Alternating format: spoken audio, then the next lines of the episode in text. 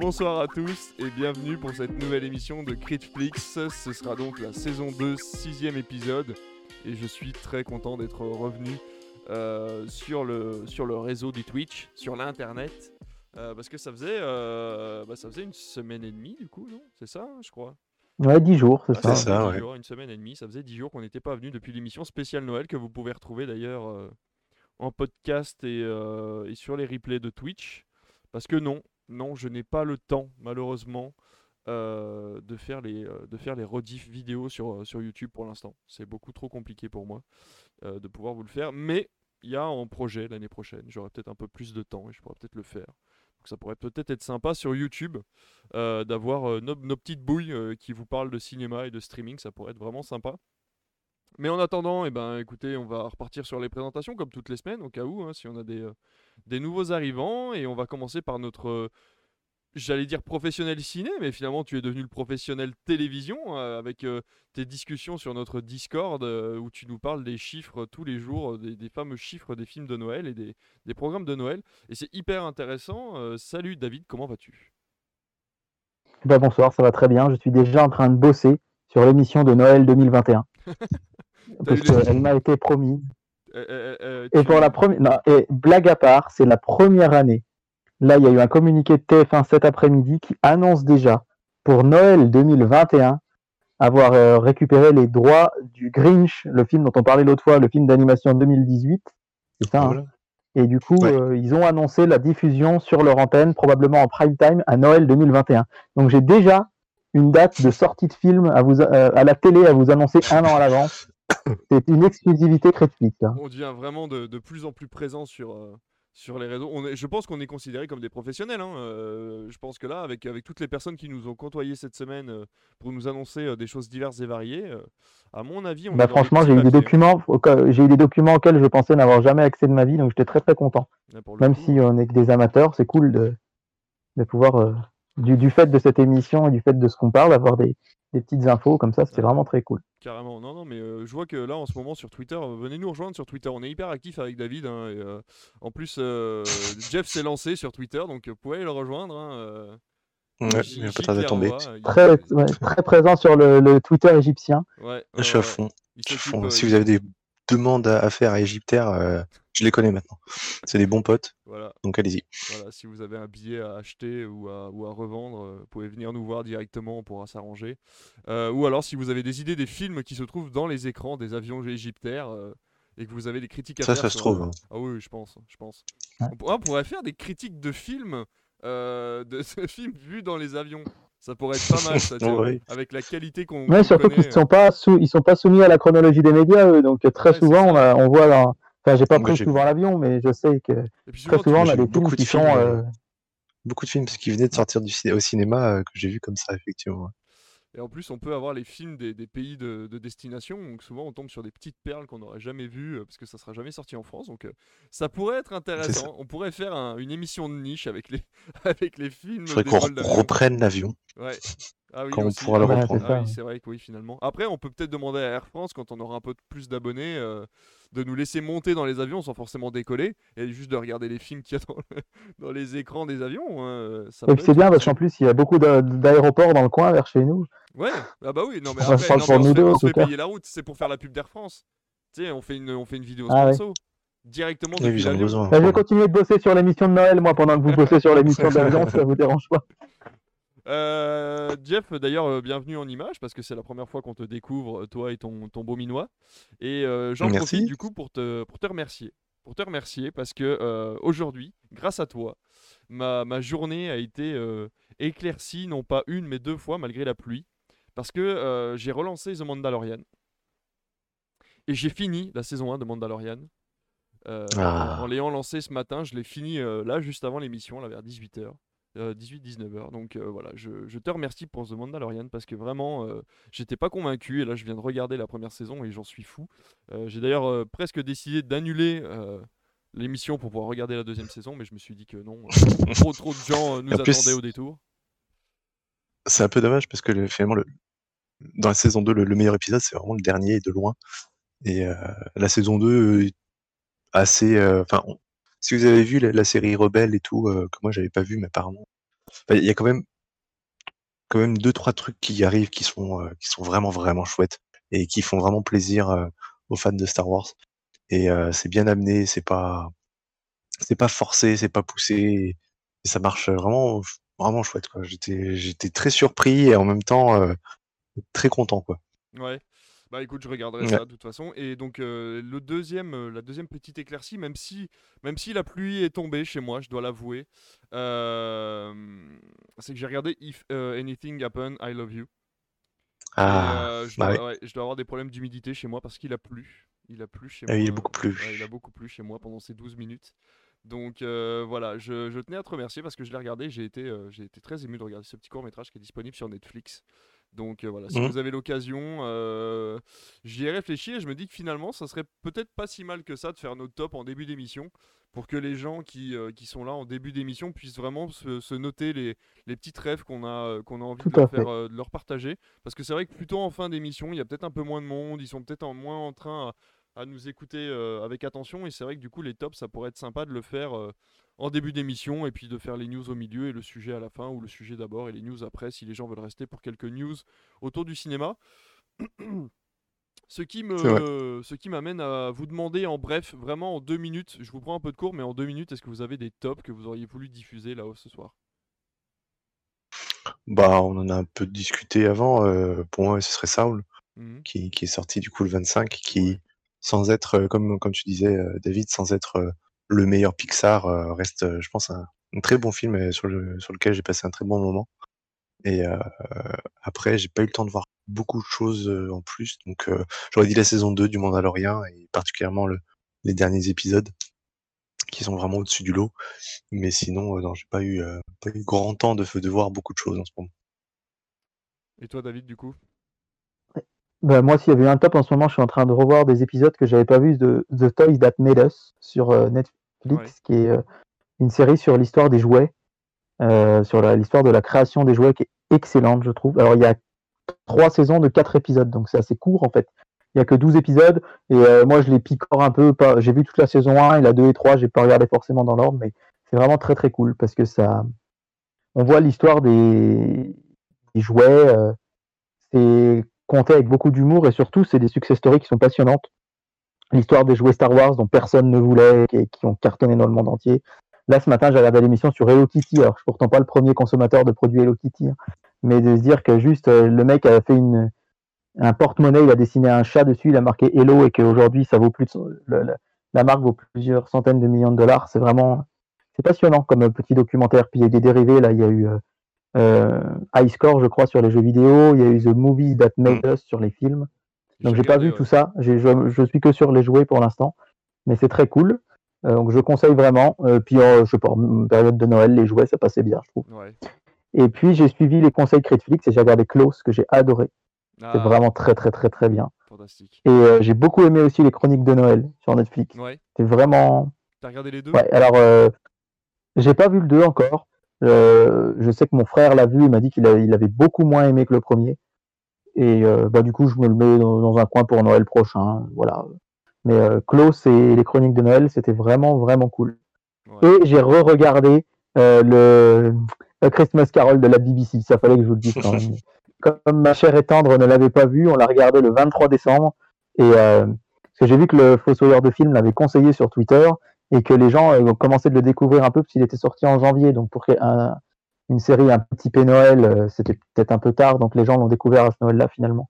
Et de l'avoir revu, j'ai revu, j'ai vu plein de choses que j'avais pas vues la première fois. Il faut vraiment que j'arrive à le trouver en DVD et que je vous l'offre à tous les deux pour que vous le regardiez. Avec Ou que je vous passe mes comptes MyCanal, ça peut être bien Ah, aussi. hein. Ça, ça peut être Ça pas peut- mal aussi. Ouais. Ça, on Ça peut le faire aussi. Ouais. Ouais, non mais c'est vraiment très très bien. Voilà. Ok, eh ben écoutez, eh ben super. Euh, bah, alors, au choix, là, c'est, allez, cette émission vous appartient ce soir. Euh, est-ce que vous voulez qu'on parle tout de suite de Saul? Ou est-ce qu'on se fait un petit, une petite news en bref, euh, on essaie de passer les news en vite fait et on parle de Saul après ou est-ce qu'on en parle tout de suite? Ok. Bon, on peut parler de, de, de, de Saul, oui. Ouais, on va parler de Soul, on fait ça. Donc euh, voilà, Soul, le dernier film des studios Disney Pixar, euh, qui aurait dû normalement sortir au cinéma et qui euh, finalement euh, s'est vu attribuer une place sur euh, Disney ⁇ Donc voilà, ça raconte en bref l'histoire de Joe, qui est un professeur de musique dans une école de banlieue à New York, et qui se voit invité sur la scène d'une d'une grande saxophoniste dans un bar du coup de, de New York, et il pense que c'est la chance de sa vie, qu'il va pouvoir enfin devenir l'artiste qu'il a toujours rêvé d'être. Et malheureusement, il lui arrive un accident et il décède. Et étant donné qu'il a qu'il n'a pas envie de mourir maintenant parce qu'il lui reste encore beaucoup de choses à vivre, euh, il décide de gruger l'au-delà et de revenir euh, parmi, euh, les vivants et ça se passe pas comme il l'aurait voulu. On va s'arrêter là histoire de ne pas spoiler le reste de l'histoire. Je suis pas bon là vous me connaissez moi donc moi j'ai pas de forfait Disney Plus c'est un ami qui me le prête en ce moment ça me permet de pas mal pas mal regarder de, programmes sur Disney Plus surtout les, Disney Plus originals euh, je pense que Soul aurait eu sa place dans une salle de cinéma, quoi qu'il en soit. Mais je comprends que Disney ne l'ait pas mis en salle pour des raisons qu'on va expliquer. en tout cas, que je vais tenter d'expliquer si vous n'êtes pas d'accord avec moi. Euh, c'est mon, moi, personnellement, c'est devenu mon Pixar préféré. J'ai ressenti vraiment, je pense, toutes les émotions qu'a essayé de me faire ressentir Pixar à ce moment-là. Euh, pareil, quand j'ai été voir Vice Versa à l'époque où là on a un sujet très adulte qui finalement, à mon avis pour quelques enfants, va être très compliqué à appréhender. même si je pense que les jolies images peuvent les aider, mais le, fait de choisir le jazz comme musique, de choisir, comment dire, des personnages aussi métaphoriques que le sont les, les, comment dire, Michel. Ouais, voilà, que sont les, Michel, donc ces espèces de petits êtres qui, qui, qui dirigent l'au-delà. Donc euh, voilà, moi je pense que ce sont des idées très compliquées et très complexes pour des enfants.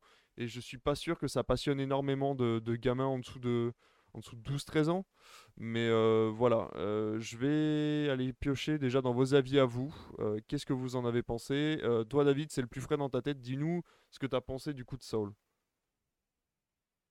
Bah, moi, peut-être qu'il faudrait que j'écoute d'abord les vôtres, parce que je vais plutôt construire un contre-argumentaire, je pense, parce que je suis peut-être celui qui est le moins aimé de vous trois. De toute façon, bon, après, la raison principale, enfin, la raison unique pour laquelle il n'est pas en salle, c'est vraiment le Covid. Euh, Pixar avait vraiment prévu, par contre, de le mettre en salle et de le sortir. Il n'y a aucun Pixar qui était prévu de base sur Disney+. Donc, euh, autant les Disney Animations, oui, mais les Pixar, non. Après, effectivement, il a un propos assez adulte. Là où vice-versa, arriver à contrebalancer ce propos adulte avec des personnages qui faisaient rire les enfants. Moi, vice-versa, c'est mon Pixar préféré de loin. Et cet été, euh, je suis allé le voir dans un drive-in euh, c'est-à-dire que euh, j'étais dans, j'ai passé une semaine dans le sud et il y avait un drive-in où on pouvait voir. Bah, il y avait eu un, un, à la film, un film à l'affiche pardon tous les soirs et je suis tombé sur vice versa. et il y avait des enfants et les enfants rigolaient quand même devant.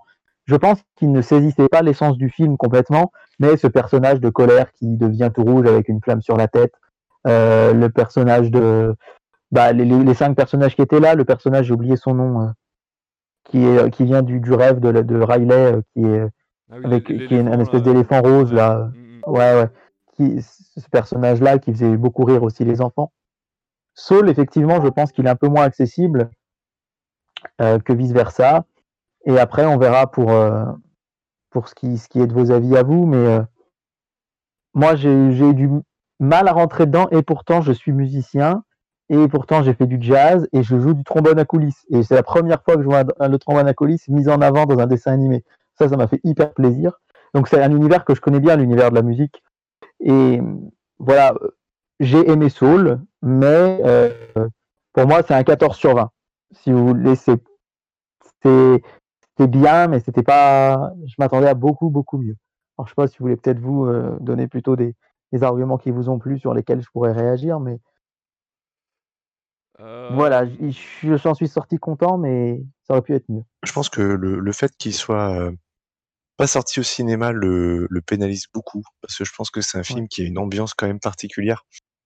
Et euh, j'ai beaucoup regretté quand je l'ai vu de ne pas le voir au cinéma, parce que parce que c'est vrai que le, la musique, l'empreinte euh, l'empreinte graphique et tout et aurait pu être vraiment vraiment chouette à, la manière de vice versa, un peu cette espèce d'univers dans notre univers un truc un peu, un peu à part et, qui aurait fait un peu vibrer. Après, euh, moi, ce qui m'a un peu dérangé, c'est qu'il y a certaines incohérences dans, dans, la façon dont, dont le monde s'explique selon Pixar. Dans ce cas, autant vice versa que qui est aussi, je pense, euh, si ce n'est mon préféré, un de mes préférés euh, de Pixar. autant tout fait plus ou moins sens en fait avec ces petits personnages qui finalement gèrent notre notre vie et, et qui, qui font partie intégrante de nos décisions et tout. Autant là, il y a des trucs, euh, euh, bah, par exemple quand, quand, il prend la place, euh, la place de, de, du docteur euh, psychologue ou je sais pas quoi, euh, où, est-ce qu'il est passé en fait le docteur psychologue? C'est des petits détails comme ça qui m'ont un peu dérangé en fait sur le long terme. Mmh. C'est que du coup, il, manque certaines choses, il manque certaines explications pour rendre pour que vraiment on s'accroche et qu'on s'intéresse à, ce qui se passe.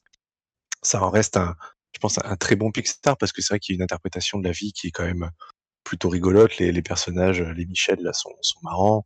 Euh, c'est une espèce de satire de la, une satire du travail dans une grande société euh, avec le Terry et le passif agressif. Enfin, c'est c'est plutôt marrant sur ça. Le jazz est, je trouve, très très bien représenté et c'est très réussi.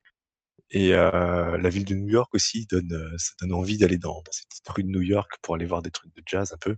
Bon, un peu moins de marché dans les, dans les bouches d'égout, mais.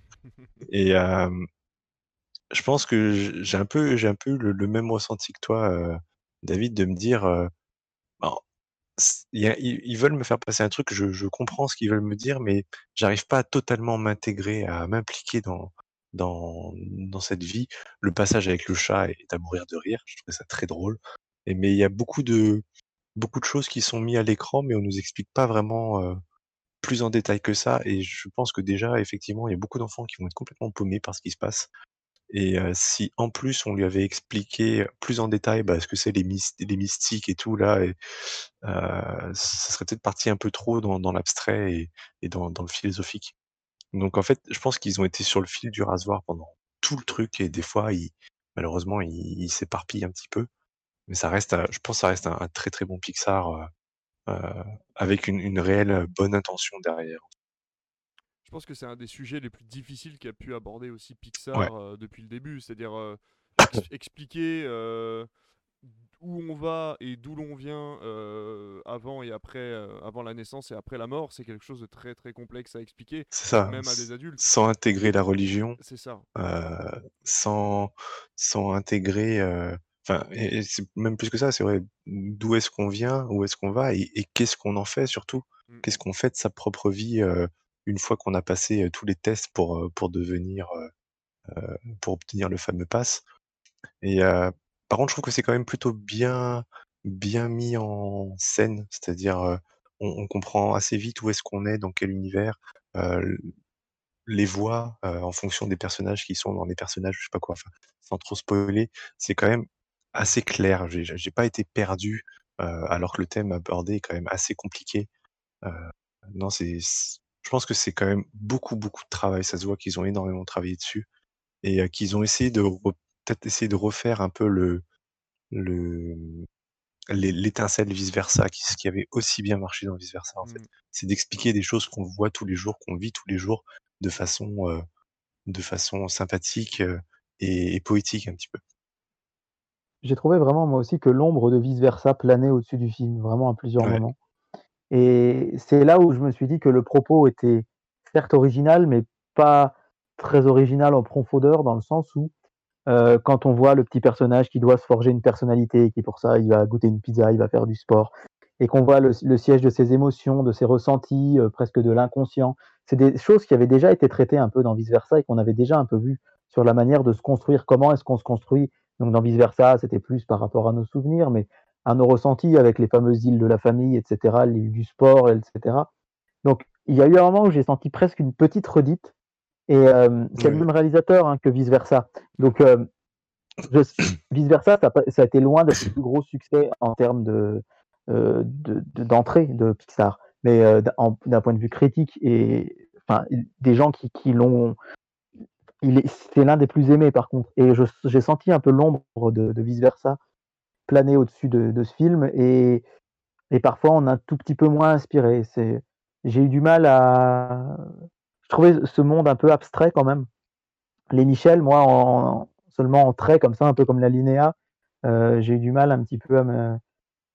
J'ai du mal à rentrer dedans. Vraiment dans cet univers que c'est bien pensé, c'est bien réfléchi, mais je sais pas, j'ai noté aussi comme toi quelques incohérences et je me suis dit bon, le fait que bah, c'est pas spoilé parce que c'est au tout début quand il meurt, en fait, il refuse d'aller vers la lumière qui est l'au-delà, mais en fait, il se jette dans le vide pour au final euh, atterrir là. et qu'on nous dit que c'est la première fois que ça arrive, bah, j'imagine que s'il y avait vraiment une, vie après la mort et qu'il y a beaucoup de gens qui doivent avoir une mort subite et qui rêveraient de revenir dans leur vie pour euh, pouvoir dire au revoir à leurs proches ou revivre leurs rêves, etc.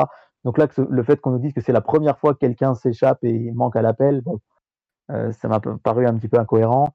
Et puis, euh, je, me, je, me, suis fait vraiment la même remarque que toi sur, sur ces petites incohérences qui, quelque part, nous sortent un petit peu du film. Maintenant, avec le recul, je me dis, est-ce que j'aurais vraiment réagi comme. Enfin, c'est ce que je me disais hier soir.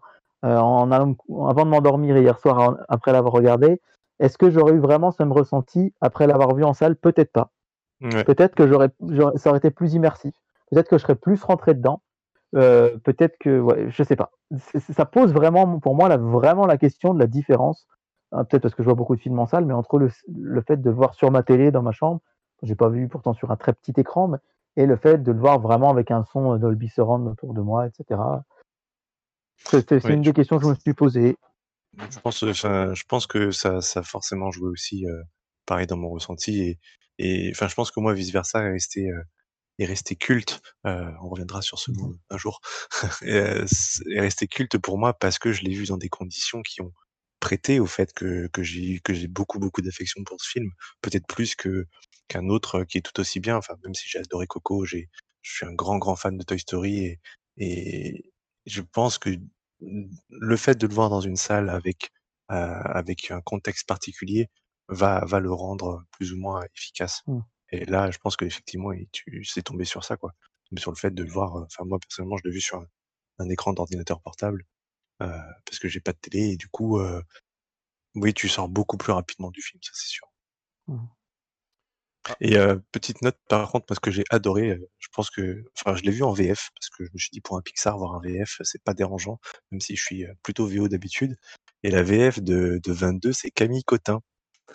C'est, c'est la, la, je sais plus comment elle s'appelle, dans 10%, Andrea, dans 10%. Et... Andrea, exactement, ouais. Et du coup, j'ai vu les 10% il y a pas très longtemps et, et ça m'a fait beaucoup de plaisir de d'entendre d'entendre Andrea tout le long parler à Joe. C'était très rigolo. Et Joe, c'est Omar Sy. J'ai eu du mal. Ouais, c'est Omar Sy. C'est Omar Sy. Il y a Ramsey qui fait le, ouais, qui fait le mec dans le, bateau. ouais. Ouais. Ah, ah oui. non, euh, Ramsey, c'est ce, le mec ah, qui ah, est, a sa pancarte devant la pizzeria. Là. Ouais, voilà le mystique. Et, Petite euh, référence au Joker aussi. oui, tout à fait.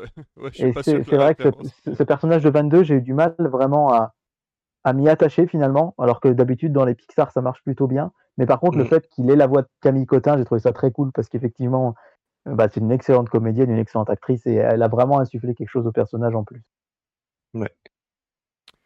Et eh ben ouais, et eh ben moi c'est, je sais pas, je suis, je sais pas, il y a plein de trucs sur lesquels je suis d'accord avec vous, même si moi le film m'a beaucoup plus transporté. L'incohérence, par exemple, de toi, David, sur le fait qu'ils euh, lui disent ouais, c'est la première fois que ça arrive, etc. Je vois tellement cet au-delà comme une, euh, comme une administration, en fait. Ils ont tellement ce, ce, calme et ce flegme, en fait, du euh, ah oui, c'est la première fois que ça arrive. C'est genre, non, c'est pas la première fois que ça arrive, mais c'est pas grave si vous êtes pas au courant, tu vois. C'est genre, ouais, c'est pas la première fois, mais par contre, ce qui se passe après, effectivement, le fait qu'il essaye d'arnaquer 22, etc., je trouve que le scénario est assez, euh, assez exclusif et je pense que tout le monde n'y aurait pas forcément pensé comme lui, avec cette espèce de. On voit que lui a vraiment cet entrain de, de vouloir vivre sa passion jusqu'au bout, jusqu'à ce qu'elle lui... jusqu'à ce qu'elle le ronge, en fait, euh, et qu'il en oublie de, de, vivre tout simplement. Et je me suis laissé transporter par le scénario parce que je m'attendais pas à ça je m'attendais pas du tout en mmh. fait à, ce scénario-là. Moi, je pensais vraiment qu'ils allaient baser tout le scénario sur sa passion, en fait, sur lui apprendre le, la musique et le jazz et, euh, et le fait que l'artistique euh, est quelque chose d'essentiel à la vie. Et en fait, pas du tout. Ils lui font vraiment comprendre et ils nous font vraiment comprendre qu'en fait, le but c'est pas que tu trouves une passion dans la vie. Le but c'est que tu vives tout simplement. Et en fait, tous ces petits moments euh, tout au long du film, je me suis vraiment laissé transporter par le scénario qui, moi, m'a m'a, comment dire m'a surpris de bout en bout tellement je m'attendais pas à ça j'avais regardé aucune bande annonce euh, les seules fois on avait diffusé la bande annonce pendant les lives en fait j'avais pas écouté donc j'avais juste une suite d'images incohérentes. Et euh, voilà donc moi tous les personnages m'ont vraiment touché. 22 effectivement euh, par moment on se demande un petit peu pourquoi il réagit comme ça mais je trouve qu'au final le, fait que, que, que, Joe soit spectateur de, de, de toutes ces découvertes en fait je trouve ça je trouve ça vraiment chouette quoi. Et le, le, fait de le fait de côtoyer des enfants là en ce moment, ça me ça me permet de voir qu'en fait les enfants sont comme ça. C'est vraiment genre, euh, ils découvrent euh, chaque chose et t'aurais beau leur donner un, un bout de papier avec un, avec un, je sais pas, avec un dessin dessus et leur demander euh, à quoi ils pensent, ils pourraient te sortir des trucs absolument extraordinaires. Et voilà, j'ai vécu la même chose avec, avec Soul, donc j'ai trouvé ça vraiment, ouais, ça m'a emporté quoi. Et puis tous ces petits bonhommes là qui m'ont fait rire du début à la fin. Je sais pas, ouais, tout, tout, tout, moi j'ai trouvé, j'ai ressenti cette magie-là. Après, il y a aussi le fait que euh, ça faisait longtemps, ça faisait longtemps pour, un, pour euh, le cinéphile, entre guillemets, je sais pas si on peut encore dire cinéphile maintenant, mais pour la personne qui aime le cinéma comme moi, ça faisait très longtemps que je m'étais pas posé devant un film avec mon téléphone loin de moi, euh, et du coup me poser vraiment pendant deux heures devant une histoire qui m'est contée. Donc est-ce que ça a pas eu cet effet-là aussi, comme toi tu disais, est-ce que ça t'aurait pas fait plus d'effet si tu avais été dans une salle de cinéma? Eh ben moi je pense que le film m'a fait peut-être plus d'effet que prévu, parce que justement je l'ai regardé dans de très bonnes conditions, en n'ayant pas vu de film depuis longtemps. Mmh. Après, ouais, il y a un truc qui m'a un peu dérangé dans le film, c'est, pour un Pixar, je m'attendais à ce que la morale de l'histoire ou du moins le le but de ce qu'on essaie de te faire comprendre soit vraiment, heu, assez assez franc, assez, heu, assez, heu, mis à l'écran, mis en valeur à l'écran et finalement ce côté de, heu, bah, en fait non, t tu cherches pas une passion qui va te guider toute ta vie, tu cherches juste une envie de vivre. J'ai trouvé que l'information était quand même, un peu cachée, heu, alors pourtant j'étais quand même, assez assez attentif au film, et en fait, j'ai pas du tout j'ai pas compris au début ça, en fait. J'ai dû, heu, vraiment attendre un petit peu plus dans l'histoire pour revoir un peu ce qu'il disait et comprendre que en fait, heu, si 22 il s'est allumé, heu, c'est pas parce qu'il a trouvé un truc en particulier, c'est parce qu'il a trouvé l'envie et heu, j'ai trouvé ça, heu, un peu un peu surprenant pour un Pixar de pas, heu, de pas mettre un peu plus l'accent sur, heu, sur, bah, ce qui fait le film au final, sur, sur la morale de l'histoire et heu, ça m'a un petit peu dérangé à la fin où le film s'est arrêté et et je me suis je me suis demandé si j'avais compris le film, en fait. Ouais, tu penses que c'était pas assez clair? Si déjà c'est pas assez clair pour nous, ça l'est certainement pas pour, pour le public entre Ouais, parce guillemets que finalement, c'est c'est juste un Michel, heu, qui dit, heu: «Bah non, vous en avez des idées vous, heu, de penser que c'est ça, ou je sais pas quoi» et puis, heu Mmh. et puis on n'en parle pas beaucoup plus, quoi. Ap ap après, heu, Joe en en remet un peu une couche et et du coup là, tu tu peux comprendre, tu peux déduire, mais j'ai pas eu l'impression que, enfin j'ai eu l'impression de rater une information, en fait, à un moment donné, peut-être parce que j'ai pas été, assez attentif à ce moment-là et de me dire, «Mince, je suis passé à côté du film, en fait». Je suis passé complètement à côté du film parce que j'ai pas compris ce que, j'ai pas compris finalement ce qu'on attend depuis le début, c'est que, heu, 22 trouve une raison de vivre, la la petite flamme et c'est ça en fait, qui m'a aussi un peu dérangé, à la fin du film, c'est de me dire, «Putain, je suis passé à côté. Je suis passé à côté d'un Pixar, d'un film pour enfants, j'ai pas compris». Euh, Bon, après quand en y réfléchissant et en y repensant, ça ça a du sens et et et je pense finalement ne pas être passé à côté du film mais heu Mais ça m'a un peu un peu surpris que ce soit plus explicite pas plus explicite que ça. Après, euh, c'est encore une fois, on, on revient encore sur ces groupes de Michel là, qui lui expliquent, euh, comment dire, qui lui explique mal en fait. Encore une fois, ils se rejettent pas la faute parce que ils disent euh, en fait au début du film, il explique que voilà, chaque euh, chacun des, des petits personnages euh, va se retrouver avec euh, un ancien, euh, je sais plus comment ils les appellent les euh, Un un mentor? mentor et euh, voilà, et ce mentor doit lui faire trouver sa voie. Et du coup, euh, il- à la fin du film, il lui explique effectivement, il dit mais vous êtes, euh, c'est quand même saugrenu comme idée de penser que chacun a besoin d'une passion euh, et qu'il faut qu'il faut absolument leur transmettre une passion alors que euh, on, demande juste que vous transmettiez du coup l'envie de vivre. Sauf qu'à aucun moment, enfin dans, tous les cas, ils l'ont ils l'ont jamais expliqué et on, en revient encore à cette histoire d'administration en fait où où c'est très mal fait en fait. Leur système de base est très mal fichu et c'est pour ça finalement que les gens quand ils arrivent sur Terre, quand tu, grandis sur Terre, tu te retrouves à devoir te trouver une passion plutôt qu'une raison de vivre parce que finalement, eh ben, de génération en génération, le, message a été mal transmis en fait euh, bien avant ta naissance et que euh, qu'en fait tout dépend d'eux et il faudrait qu'ils changent leur système et ils le prouvent encore avec Soul il faudrait que le système soit changé en amont pour que finalement l'humanité entre guillemets puisse vivre un peu plus en paix et, euh, puisse vivre un peu au jour le jour. Voilà. Comme quand ils arrivent à retrouver le le trader qui s'est perdu dans la vallée, euh, dans la vallée de la perdition, là, et qui retrouve ce trader et qu'ils arrivent à le calmer et à lui dire mais non mais regarde en fait tu t'es juste perdu et euh, faut juste que tu retrouves tes esprits et regarde si tu si y retournes ben c'est tout bon, euh, tu vas pouvoir y aller quoi. Et le mec se réveille en mode mais qu'est-ce que je fais là, je me casse quoi. Et, et, on se rend compte que finalement c'est toujours les, les gens qui sont un peu borderline à ce système là qui arrivent à avoir les meilleures solutions pour avoir une vie simple et et, simple et jolie quoi. Je veux dire le, le gars qui sauve tout le monde finalement c'est cette espèce de hippie qui tourne un carton toute la journée et, il le fait parce qu'il en a envie et, parce que le, le c'est voilà c'est la simplicité de sa vie à lui qui lui correspond le mieux et, il pense que tout le monde devrait vivre euh, comme ça assez simplement donc j'ai trouvé ça vraiment euh, je trouvais que c'est un beau message quoi. Après effectivement faut aller le trouver. C'est la différence avec les autres Pixar, c'est qu'on finit pas le film en, en se disant j'ai absorbé toutes les informations et je peux les rejeter dès la sortie de la salle. Là, c'est vraiment genre, euh, on, engrange, on engrange, on engrange, et on y réfléchit. Et après, on se dit, ok, il y avait plein de petits détails, il y avait plein de petites choses. Euh, voilà, la, scène dans le, la scène dans le, dans le salon de coiffure est absolument dingue. Je veux dire, ce mec qui raconte l'histoire et qui se dit, mais moi, je viens pas du tout de la coiffure à la base. Je suis pas là-dedans, mais j'ai dû aider euh, ma famille, etc. Donc, mais finalement, ce qui me plaît, c'est de parler avec les gens et finalement, les gens se confient à moi, etc. Et finalement, il, il, aide les gens comme il peut avec ce salon de coiffure.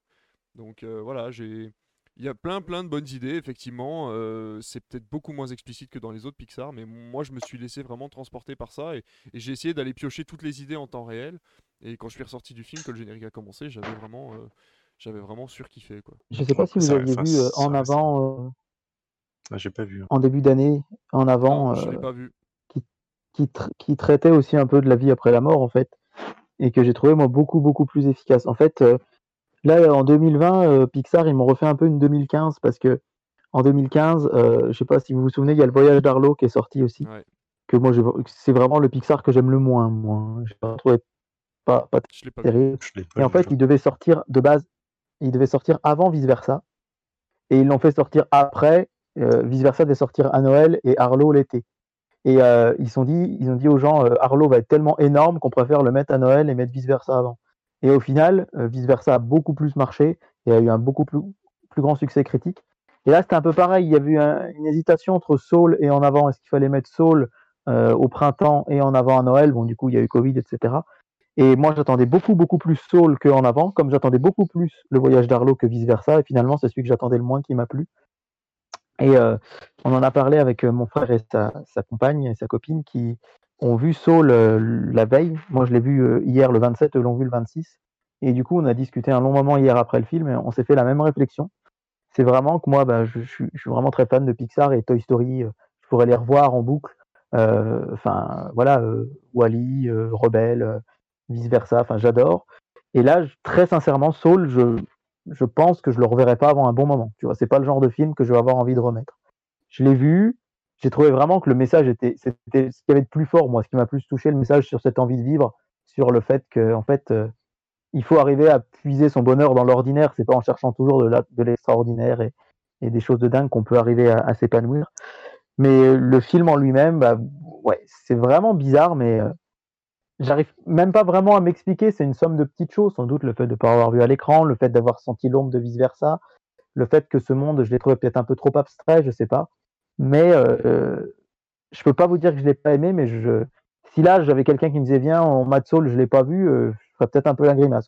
J'ai pas forcément envie de le revoir dans l'immédiat. D'accord. Ah ouais, d'accord, ok.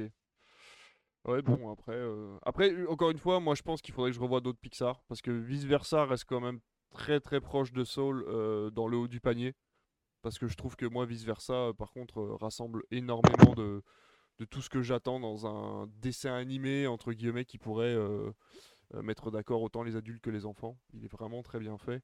Euh, j'ai été très touché par Toy Story 4 aussi, qui, était, qui est sorti pas l'année dernière, je crois.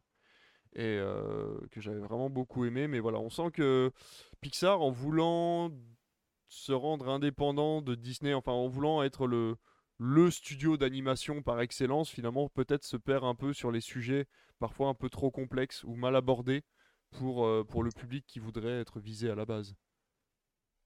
Bah, je pense qu'ils sont surtout en, quête d'originalité euh, euh, scénaristique, ce qui est, ce qui est, enfin, ils prennent, ils prennent du risque hein, très clairement et, des fois, comme vice versa, ça, ça fonctionne très bien. Coco, ça fonctionne très bien. là, Saul, moi, je trouve que ça fonctionne un peu moins bien parce que peut-être que le risque est un peu trop grand de de en fait, finalement, tu tu par rapport à Vice Versa où tu parles beaucoup de des réactions humaines, au jour le jour, là, tu parles carrément de la vie humaine et personne n'a le recul suffisant Mmh. Pour, pour comprendre pleinement tout ce que ça implique et étant donné que quand même nous, en tant qu'adultes, on se dit: «Ben, on va voir un Pixar, c'est pour un peu remémorer notre âme d'enfant et et un peu jouer notre, notre Madeleine de Proust», si j'ose dire, c'est bah, du coup, tu tu tombes sur un film pour adultes, en fait. Alors avec des avec des éléments pour enfants, avec, des des codes qui fonctionnent avec les enfants, mais avec une problématique et une thématique qui est déjà très peu très peu, je trouve, heu exploitée dans le cinéma, le lien entre la vie et la mort et ce qu'on fait sur terre. Et là, en plus, avec du coup ces ces ces codes d'enfants, bah, ça tu tu sors avec un mélange où finalement tu sais pas trop ce que tu regardes.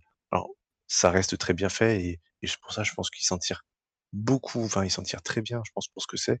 Mais c'était peut-être un peu trop risqué, je sais pas. OK. Et bah, écoutez les gars, merci. Merci, je pense que là on a, on a fait le tour, hein. on a fait le tour de ce qu'on pensait sur Soul et, en général sur, sur le studio Pixar en ce moment, hein. donc euh, ça sert à rien de, de tergiverser non plus pendant des heures, mais voilà, c'est bien qu'on en ait parlé, c'est bien qu'on ait eu trois avis finalement un peu différents. Moi qui en suis vraiment convaincu, Jeff un peu moins et David qui limite ne, ne le reverra peut-être pas. Donc voilà, j'ai non, je suis très content qu'on en, ait parlé. Puis bon, ça me ça me confirme dans l'idée que je pense qu'il faut qu'on parle de nos tops en début d'émission. Ça Ouais. reste quand même plus. On a les idées plus claires pour, pour, pour donner envie aux gens de le regarder. Et, et puis cette idée, je pense, d'avoir un film en commun pour vraiment en discuter en ayant des avis différents, ça peut être, Ouais. ça peut être vraiment sympa.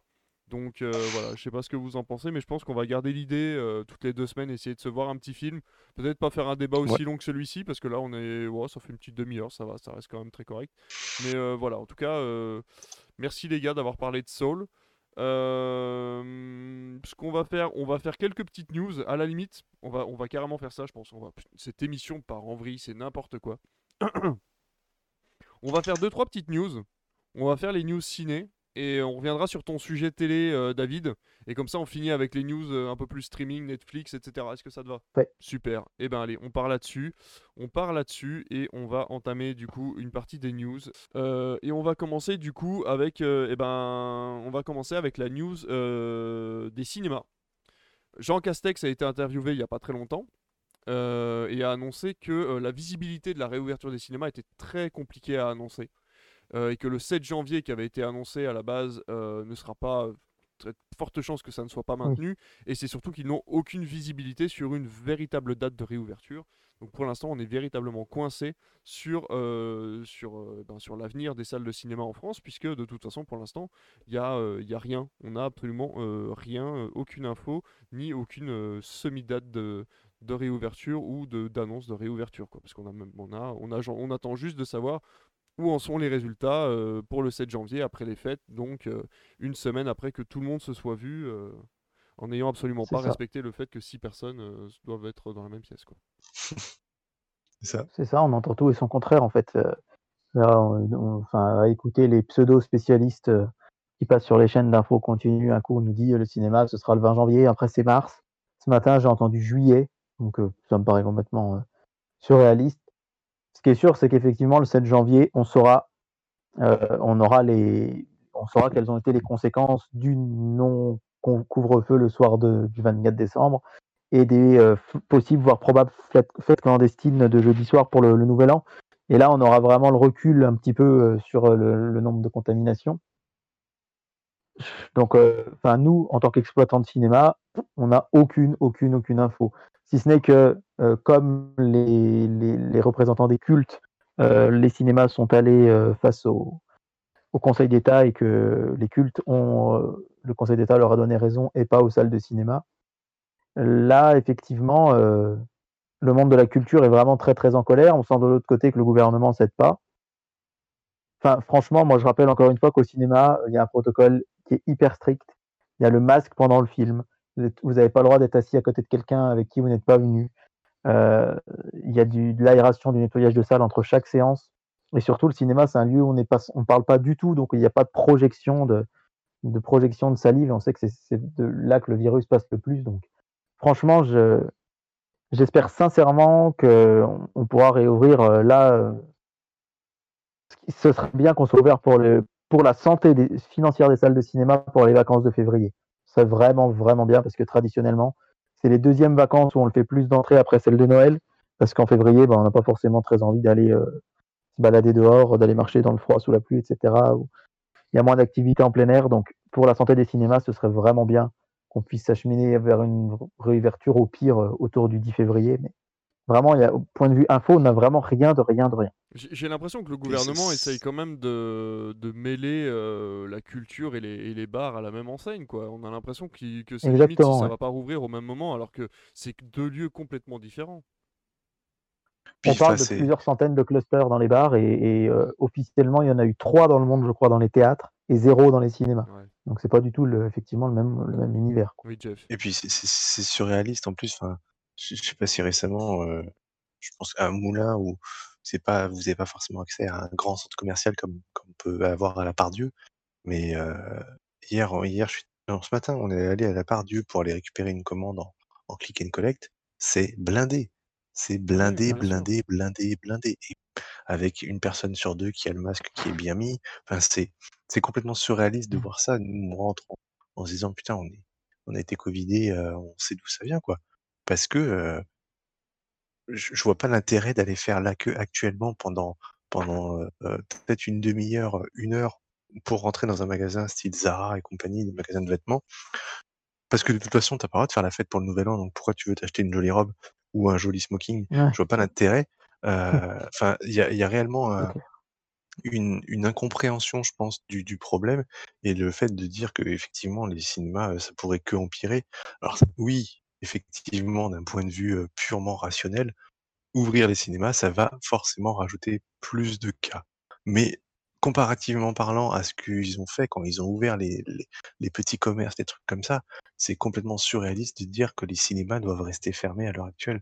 Ça, à la limite, ce serait peut-être peut-être même mieux en fait que les cinémas restent ouverts pour que les gens puissent se mettre dedans, ne chopent pas le Covid, plutôt que d'aller dans des centres commerciaux et, et, à la Fnac et compagnie, où, où c'est la fête du slip, quoi.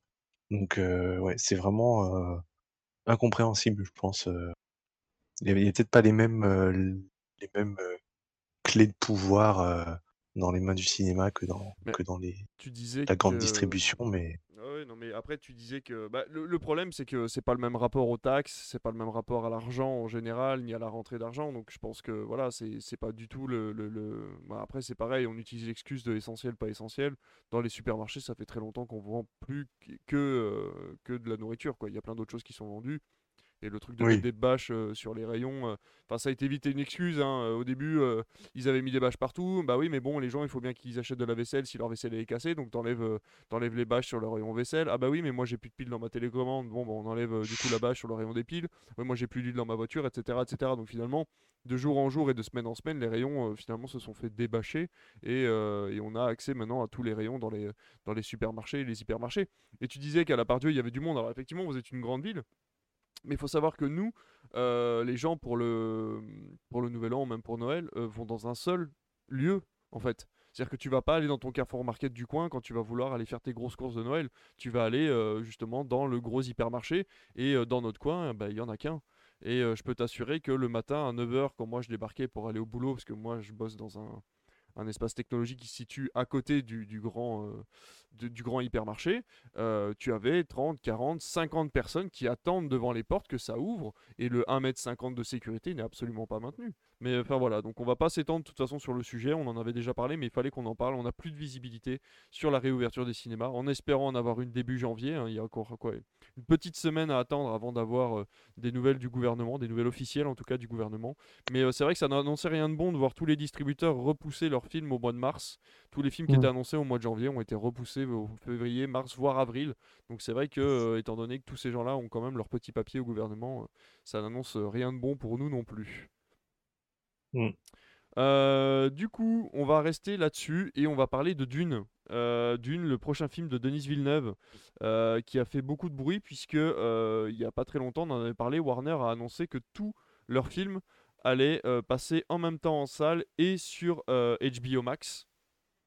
Donc ça a fait beaucoup beaucoup parler sur la toile et Warner a rétro-pédalé en annonçant que finalement Dune aurait une sortie exclusive au cinéma puisqu'ils ont peur pour le côté franchise euh, du film, c'est-à-dire qu'ils voudraient en faire quand même plusieurs films, forcément, et euh, ils pensent que le diffuser en streaming pourrait leur faire perdre énormément euh, de ce côté-là. Donc voilà, donc Dune a été officiellement annoncé comme une sortie exclusive en salle et attendra que les cinémas puissent rouvrir dans le monde pour être diffusés.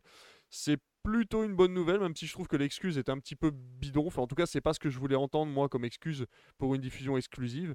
Mais en tout cas, ça fait quand même plaisir de voir que, que Warner a décide d'aller du côté du public pour une fois, euh, même si d'habitude on n'est plutôt pas, euh, pas convaincu par ce genre de décision. Donc euh, voilà, enfin, moi je pense que vous avez tous envie d'aller le voir en salle, de toute façon c'était quasiment obligé. Hein. Ouais, moi je pense que plus la vraie raison, je pense que c'est Denis Villeneuve qui a tapé très fort du poing sur la table, je pense. On va, on Et que quand on a on bosse en, en, exclusivité avec, il est en exclu chez Warner, donc à mon avis, Enfin, on en reparlera d'ici là, on peut se tromper, on, mettra sur Twitter si on avait raison, comme pour la sortie Blu-ray de Soul.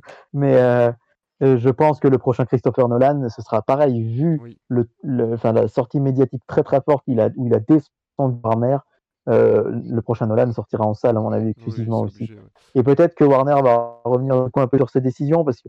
Alors, effectivement, quand on est un petit réalisateur, c'est rare de bosser chez Warner, mais je pense à ceux qui bossent sur Wonder Woman 84, etc., ces films-là quand on est euh, quand on n'a pas l'aura d'un Nolan ou d'un Villeneuve, c'est plus difficile de se faire entendre, même si ils ont essayé de le faire. Mais là, la vraie raison, je pense qu'effectivement, euh, elle est à chercher là. Et il faut euh, wait and see, comme on dit. On va voir ce que ça va donner. Bien sûr. Mais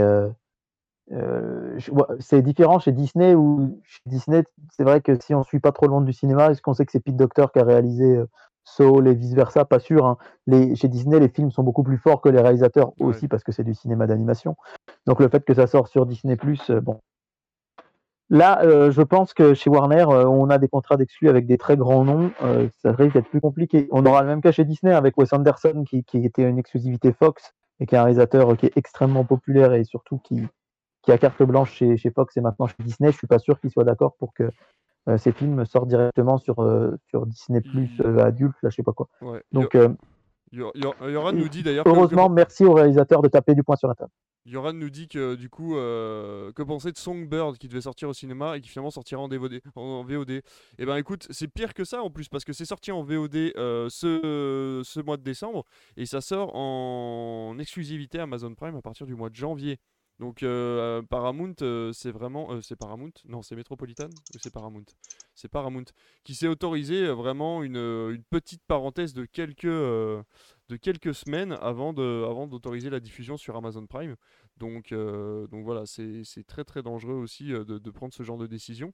Mais euh, on verra. On le, problème, c'est que là, encore une fois, on n'a pas de visibilité. Donc on peut pas savoir si les studios vont rétro-pédaler, savoir si le public va suivre. Le problème, alors on va passer à la news d'après, du coup, ça va nous permettre d'enchaîner de façon assez professionnelle. Mais euh, les, Américains ont l'air de se foutre complètement de la réouverture des salles, puisque on a une augmentation, attention, de 4 millions d'abonnés depuis l'annonce euh, et la sortie de Wonder Woman 84 sur HBO Max. C'est-à-dire que là, les gens sont vraiment euh, absolument plus dans le mood de protéger les salles de cinéma.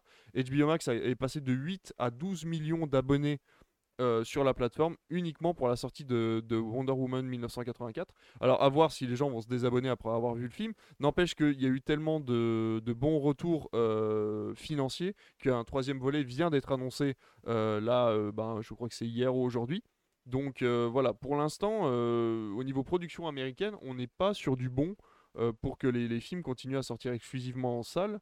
Mais bon, c'est une, news à prendre avec des pincettes parce qu'encore une fois, la tendance peut se retourner à partir du moment où les gens vont redécider de retourner au chaud ou au frais. pendant les mois d'été ou les mois d'hiver quand eux ils n'auront pas la clim ou pas le chauffage ou que voilà ils voudront se retrouver encore une fois en famille pendant une séance, une séance bien spécifique. Mais c'est vrai que ça compte la visibilité du film aussi, je peux le comprendre pour les réalisateurs. Quand tu fais Wonder Woman 84 et que tu te dis que tu as potentiellement plus de monde qui vont le voir, ça a été le cas chez nous pour le film Forte. Mmh. Euh, je voulais le mettre en flop ce soir, mais on n'a pas mis de flop, mais euh, qui est sorti sur Prime Video directement en avril. Euh, Prime, qui comme Netflix parle très peu d'audience, euh, en juin a dit que, qu'il y avait 4 millions de vues sur le film, pour le film Forte sur la plateforme. je peux vous dire qu'en salle, jamais Forte aurait fait 4 millions de vues, ça c'est absolument certain. Mmh, mmh. Donc, que d'un côté, je me mets à la place du réalisateur qui se dit bon, bah, grâce à Prime, au moins mon film il a été vu, beaucoup vu, bon, beaucoup bâché parce qu'il n'a pas du tout de bonne critique. Mais il y a cette question de la visibilité qui maintenant va entrer en jeu. Et enfin, nous, en tant que, professionnels du cinéma, ça, nous pose question, quoi. Encore vraiment, une... vraiment. encore une fois, si tu, si tu prends. Alors, tu, Yoran nous dit euh, maintenant, il est vrai que le prix d'une place de ciné, tu as un abonnement qui te donne accès à toute une bibliothèque de films. Alors, oui, mais l'expérience n'est pas la même. Encore une fois, euh, c'est la même chose. Peut-être pas 4 millions de personnes qui vont rentrer dans la salle pour aller voir Forte, mais les 4 millions de viewers qui ont regardé Forte sont des personnes qui n'ont pas forcément pris leur abonnement Amazon Prime au moment de la sortie de Forte. Donc c'est pareil, c'est pas de l'argent direct qui rentre dans les caisses euh, d'Amazon Prime non plus quand le film sort euh, à ce moment-là. Et c'est pas non plus 4 millions fois le nombre de places vendues au cinéma qui rentrent dans les poches de la, maison de production et, et du Non, non, là je, parle, là je parlais vraiment uniquement en termes, de, en termes de visibilité. Et puis parce que les gens payent un abonnement. Et je me rappelle de Bright, euh, qui est sorti sur Netflix de David d'ailleurs, que j'ai pas regardé moi. Et j'ai un, ami qui l'avait regardé, il m'avait dit, il m'a dit, j'ai pas aimé du tout, mais euh, euh, à partir du moment où je paye un abonnement Netflix, dès que Netflix me sort une exclue, je la regarde, parce qu'après tout, je paye pour ça, quoi il y a aussi des gens qui, qui, qui, réagissent de la sorte. Mais c'est vrai que bah, on est inquiet et, vraiment, nous, les cinémas, enfin, je parle en plus, moi, mon cinéma RSC, on est en bout de la chaîne. C'est-à-dire qu'on a des aides, on, touche des aides gouvernementales quand même. Euh, mon cinéma n'est pas à l'agonie. On risque pas de mettre la clé sous la porte. Euh, on tient bon grâce aux aides, etc., au chômage partiel. Mais par contre, c'est plus haut dans la chaîne où c'est très inquiétant, c'est les distributeurs qui n'ont aucune ressource Vraiment, là, quand vous sortez des films, et quand vous avez une plateforme comme Prime ou comme euh, Netflix qui vous dit, ben, euh, pour euh, tant de, millions d'euros, on, vous, on vous achète votre film, bah, forcément qu'ils y réfléchissent à, deux fois et que ça permet aussi de sauver des emplois, sans doute, pour des petits distributeurs de vente forte, de vente Brutus et César, je crois, à Prime également, etc. Maintenant, vivement qu'on puisse retourner au cinéma et que les choses rentrent dans l'ordre, mais le plus vite ce sera, mieux ce sera. Après, n'oublions pas que euh, il faut toujours prendre euh, tout, en compte tous les points. Et euh, par exemple, dans les grandes villes, quand vous allez dans un pâté ou un Gaumont ou, ou un UGC, vous avez la possibilité de prendre une carte que vous allez payer une vingtaine d'euros par mois et qui vous permettra d'aller au cinéma en illimité. Alors certes, il faut vous déplacer, mais vous avez le même principe qu'un forfait illimité et Netflix qui vous donne accès à tous les programmes. Et encore une fois, est-ce que vous regardez assez de programmes par mois sur ces plateformes-là que pour rentabiliser votre forfait par an. C'est-à-dire que moi, personnellement, en ce moment, j'hésite à, arrêter un de mes forfaits, Netflix, Amazon Prime ou Disney ⁇ parce que je n'ai absolument pas le temps de regarder les trois. Et du coup, il y en a forcément un des trois qui n'est pas rentabilisé. Donc là, le problème est le même, c'est-à-dire qu'une fois qu'on a une des trois plateformes, ou une fois qu'on a son abonnement mensuel à un cinéma, euh, pareil, je suis sûr que euh, quand tu prends un abonnement, euh, toi, dans ton petit cinéma, David, je pense qu'avec l'abonnement euh, et la réduction du prix que ça procure, au vu de la moyenne des spectateurs, enfin du nombre de fois qu'un spectateur va aux salles par mois, ça, ça, reste encore une fois très correct au niveau du prix par rapport à une plateforme de streaming. Bah nous, avec un abonnement, ça revient à 5 euros la séance pour, euh, dans notre salle. Voilà, et on, va. Ça revient à 5 euros la séance. Il me semble qu'en moyenne, un Français va au cinéma trois fois par mois. Je crois que c'est un truc comme ça. Hein. Alors, il y a 25% des Français qui vont au cinéma plus d'une fois par mois. Pour vous donner un ordre d'idée. Donc, ça veut dire qu'il y, a 60, euh, il y a 25% des Français, je crois qu'il y a 75% qui vont une fois par an. Donc, ça montre un petit peu, euh, voilà, 25 qui n'y vont pas du tout, 25 qui y vont régulièrement, et 50 qui vont, qui vont voir vraiment, euh, qui vont pas aller au cinéma en se disant, tiens, si j'allais au cinéma, j'ai envie d'aller au cinéma, qu'est-ce qui passe, mais qui vont dire, tiens, il y a tel film qui passe, faut que j'aille au cinéma. Voilà, ça vous donne un peu les proportions, euh, les proportions d'entrée euh, en France. Je pense que tout est à prendre en compte. Encore une fois, on ne vit pas la même expérience. On en parle avec Saul il y, a, à peine 10 minutes. Est-ce qu'on aurait vécu la même chose devant Saul si on l'avait vu dans une salle de cinéma? Je pense que c'est difficile de comparer euh, ce qui n'est pas comparable. Encore une fois, tu peux pas comparer, je sais pas moi, tu peux pas comparer une journée à Disneyland avec une journée dans la fête foraine du coin. Tu vois, c'est pareil, tu vas peut-être pas payer le mmh. même prix pour rentrer, mais les attractions n'auront pas la même qualité, on va pas te faire rentrer dans le même monde, euh, les décors seront pas aussi bien travaillés. Euh, enfin voilà, c'est toujours pas de churros. Il n'y a pas de churros. Ah si, à Disney, on a des churros. À Disney, c'est à Disney, il n'y a pas de churros. Ah, peut-être. Ouais, mais il y a des sandwichs à 10 euros.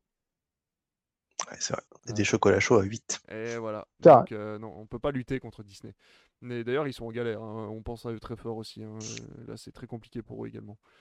Mais euh, voilà, donc pour dire que je pense que les expériences sont pas les mêmes et au bout d'un moment, euh, au vu de l'évolution des choses, il faudra arrêter de comparer les deux tout simplement et vivre deux expériences différentes, une devant sa télé et, euh, une devant son, écran de cinéma. Et puis, même si les prix diffèrent, et ben c'est pas, voilà, on vivra pas la même chose dans les deux cas.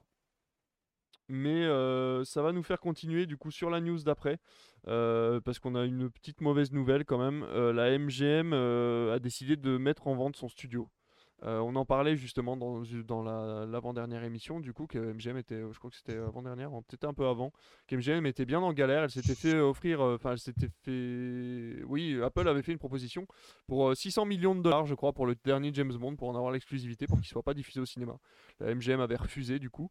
Euh, ce qu'on a appris récemment, par contre, c'est que le euh, que Gary Barber, ancien euh, grand dignitaire, enfin ancien grand chef euh, de MGM, s'était fait proposer illégalement et sans en avoir parlé à ses collaborateurs des 6 milliards de dollars qu'avait proposé Apple pour racheter MGM entièrement. Euh, et donc il s'est euh, fait, euh, il s'est fait remercier depuis. Euh, MGM a pas trop apprécié, mais bon entre temps ils ont quand même décidé de mettre en vente pour 5,5 milliards de dollars du coup le- l'entièreté du studio et toutes ses franchises, c'est-à-dire James Bond, la série Viking ou encore Stargate et même Rocky, qui sont quand même des, franchises qui ont marqué l'histoire du cinéma en général. Donc voilà, qu'est-ce que qu'est-ce que vous en pensez à votre avis Est-ce que ça va être racheté Est-ce que ça va tomber dans l'oubli? Je pense pas parce qu'avec des franchises aussi grosses que celle-là, euh, c'est en espérant que Disney ne saute pas sur le sur l'occasion pour euh, pour racheter un nouveau studio et avoir encore la main mise sur des grosses franchises comme celle-là. Même si je suis pas sûr qu'ils soient intéressés par ce genre de choses. Ouais, je pense qu'ils ont déjà dépensé beaucoup du capital euh, pour, pour les différentes acquisitions qu'ils ont fait récem- récemment. Après, MGM, ça reste quand même un truc assez, un studio assez, assez culte, assez, assez énorme, et le, le voir tomber euh, comme ça, euh, d'habitude, ça peut être euh, un peu triste. Donc, euh, j'imagine qu'il y aura quand même quelqu'un qui va bien vouloir reprendre la main. En, je pense que ça dépendra quand même beaucoup de la situation sanitaire. euh, Parce que là, en ce moment, acheter un studio de cinéma, euh, alors peut-être que tu vas l'acheter moins cher, mais euh, peut-être des chances que tu puisses pas sortir un film convenablement avant quand même au moins un an. Donc, euh, ouais, c'est je sais pas. C'est un peu triste, mais après tout, je pense que ça arrive dans beaucoup, beaucoup, beaucoup de milieux en ce moment, et on n'est pas trop forcément au courant.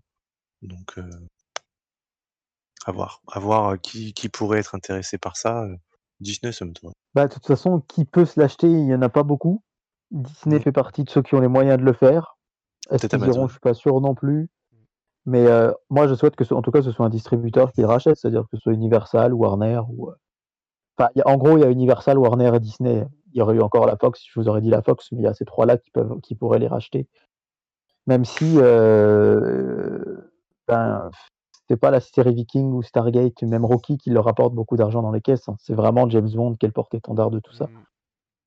Et effectivement, Amazon aurait les moyens de racheter, euh, de racheter MGM sans trop de problèmes. Donc, euh, encore une fois, moi je souhaite que ça tombe dans l'escarcelle d'un distributeur qui pourra euh, re- faire revivre ses franchises sur grand écran.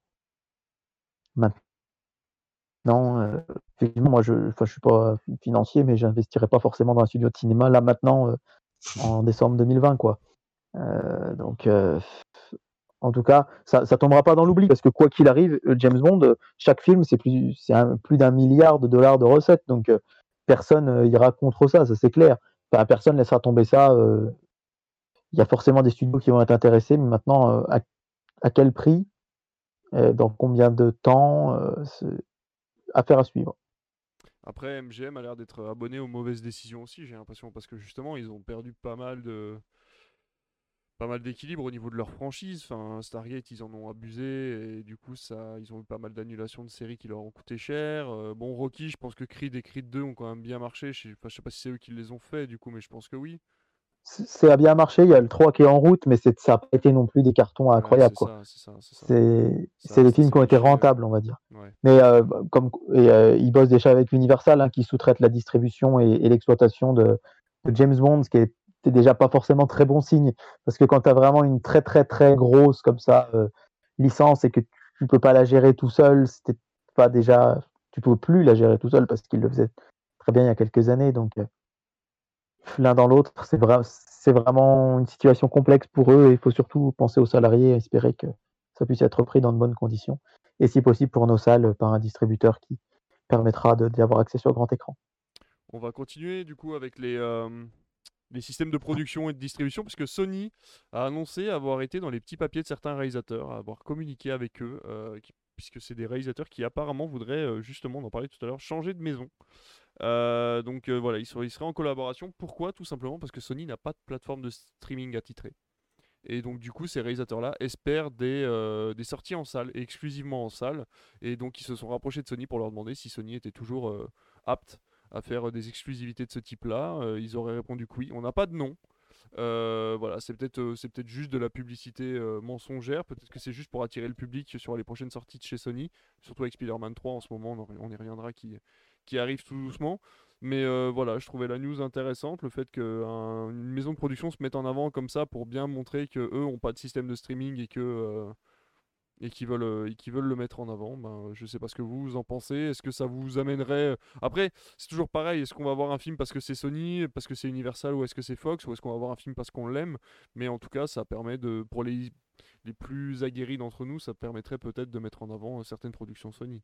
Bah, c'est une bonne chose que, que des, des, des, boîtes comme Sony arrivent à quand même tisser des, des liens assez, assez étroits avec des réalisateurs parce que ça peut que ça peut que augmenter la qualité du travail rendu. Quand tu as une relation de confiance avec, bah, avec un réalisateur ou une équipe de réalisateurs, ça peut ça peut faire que que du positif, en fait. Mmh Donc oui, pour pourvu que ce soit des des gens qui soient qui pourvu qu'ils arrivent à à créer cette connexion,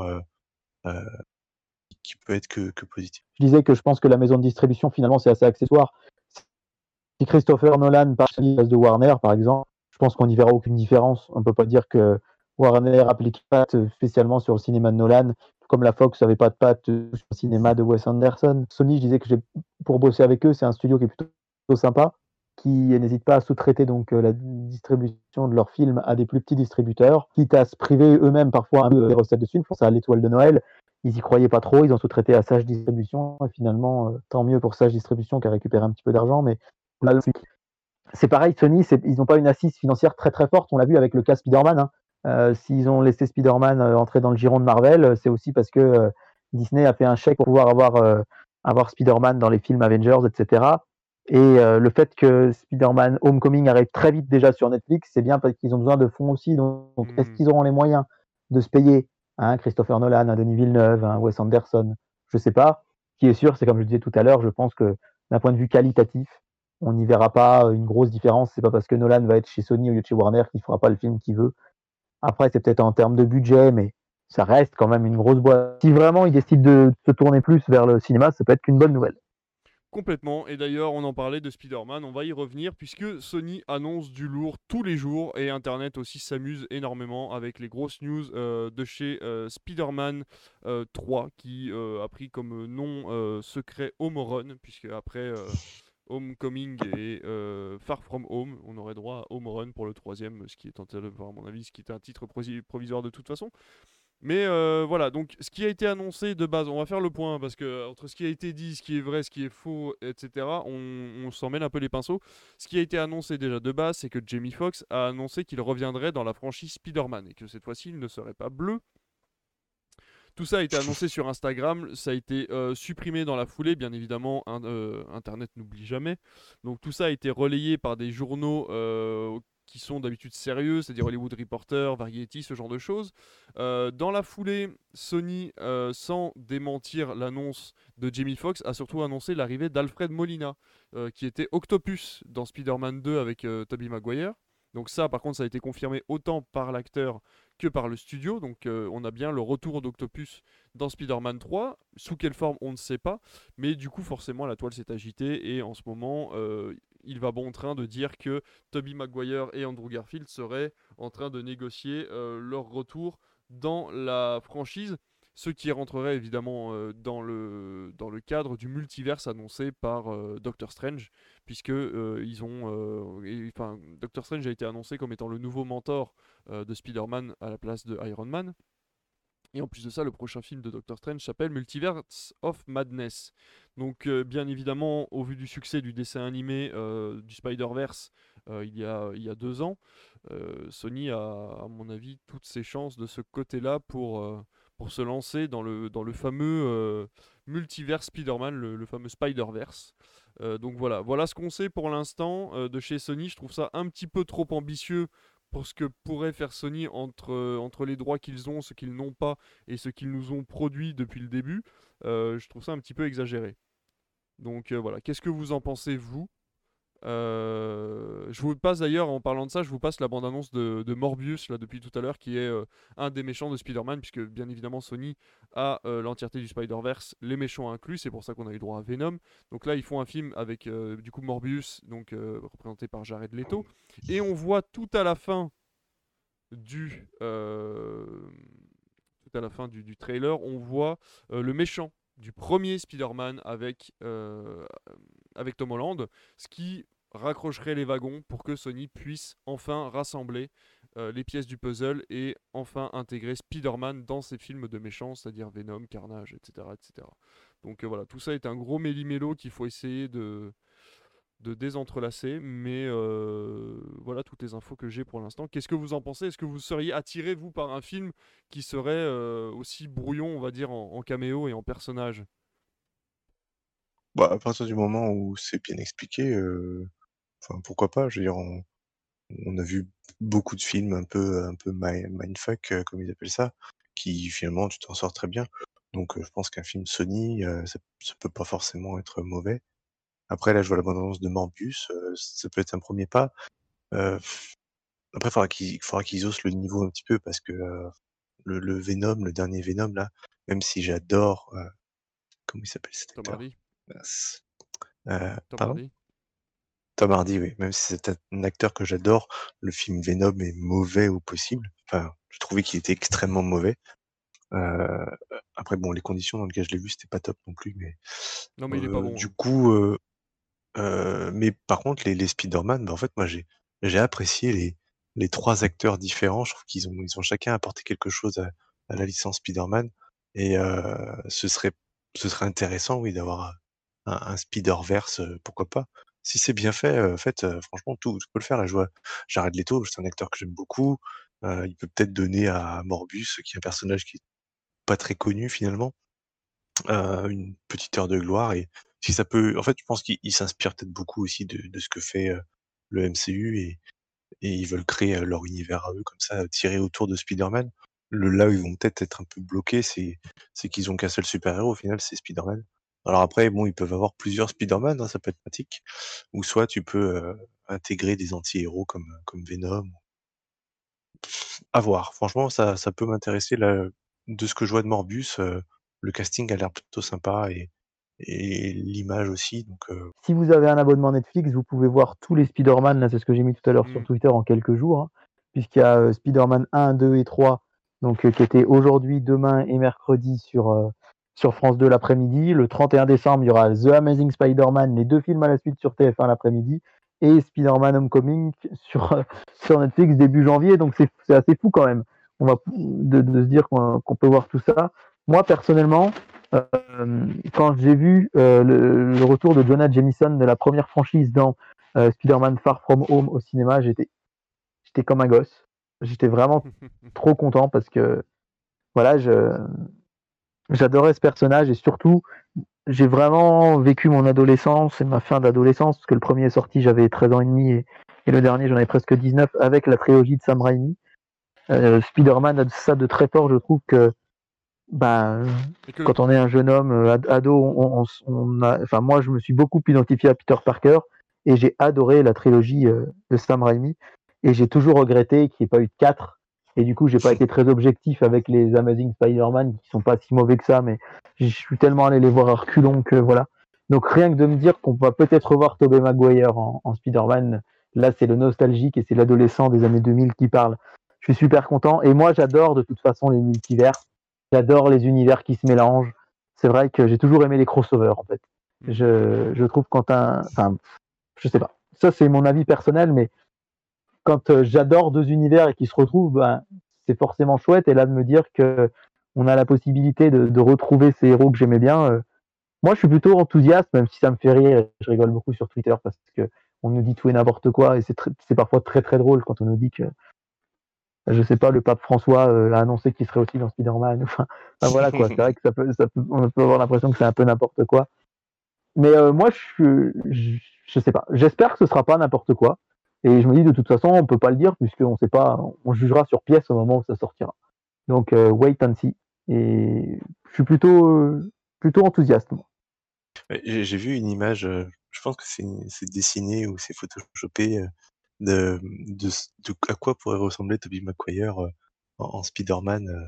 et j'ai trouvé l'image terriblement classe en fait, d'un Tobey Maguire un peu vieilli, un peu, euh, un peu cicatrisé de partout. Alors j'essaie de retrouver l'image. Mais euh, Euh, pour info, euh, quand on regarde le Spider-Verse, c'est l'histoire de Miles Morales. C'est-à-dire que sans le faire exprès, enfin sans le faire exprès, il ramène du coup plusieurs Spider-Man dans son monde, dont un qui est vieilli à souhait, qui a été quitté par Mary Jane, il est devenu gros, euh, il a quasiment laissé tomber euh, son rôle de Spider-Man. Enfin, euh, ça pourrait tout à fait être le, le, le Tobey Maguire euh, qui revient vraiment euh, sur le retour comme ça, un peu vieilli, à la cinquantaine, qui voudrait essayer de passer le relais à quelqu'un. euh, voilà, le, le temps d'un le temps d'un film. On a, on a Spider-Man avec Andrew Garfield qui a jamais été terminé non plus, puisque le 2 s'est arrêté, il devait y avoir un 3, ça a été annulé à cause des chiffres du 2.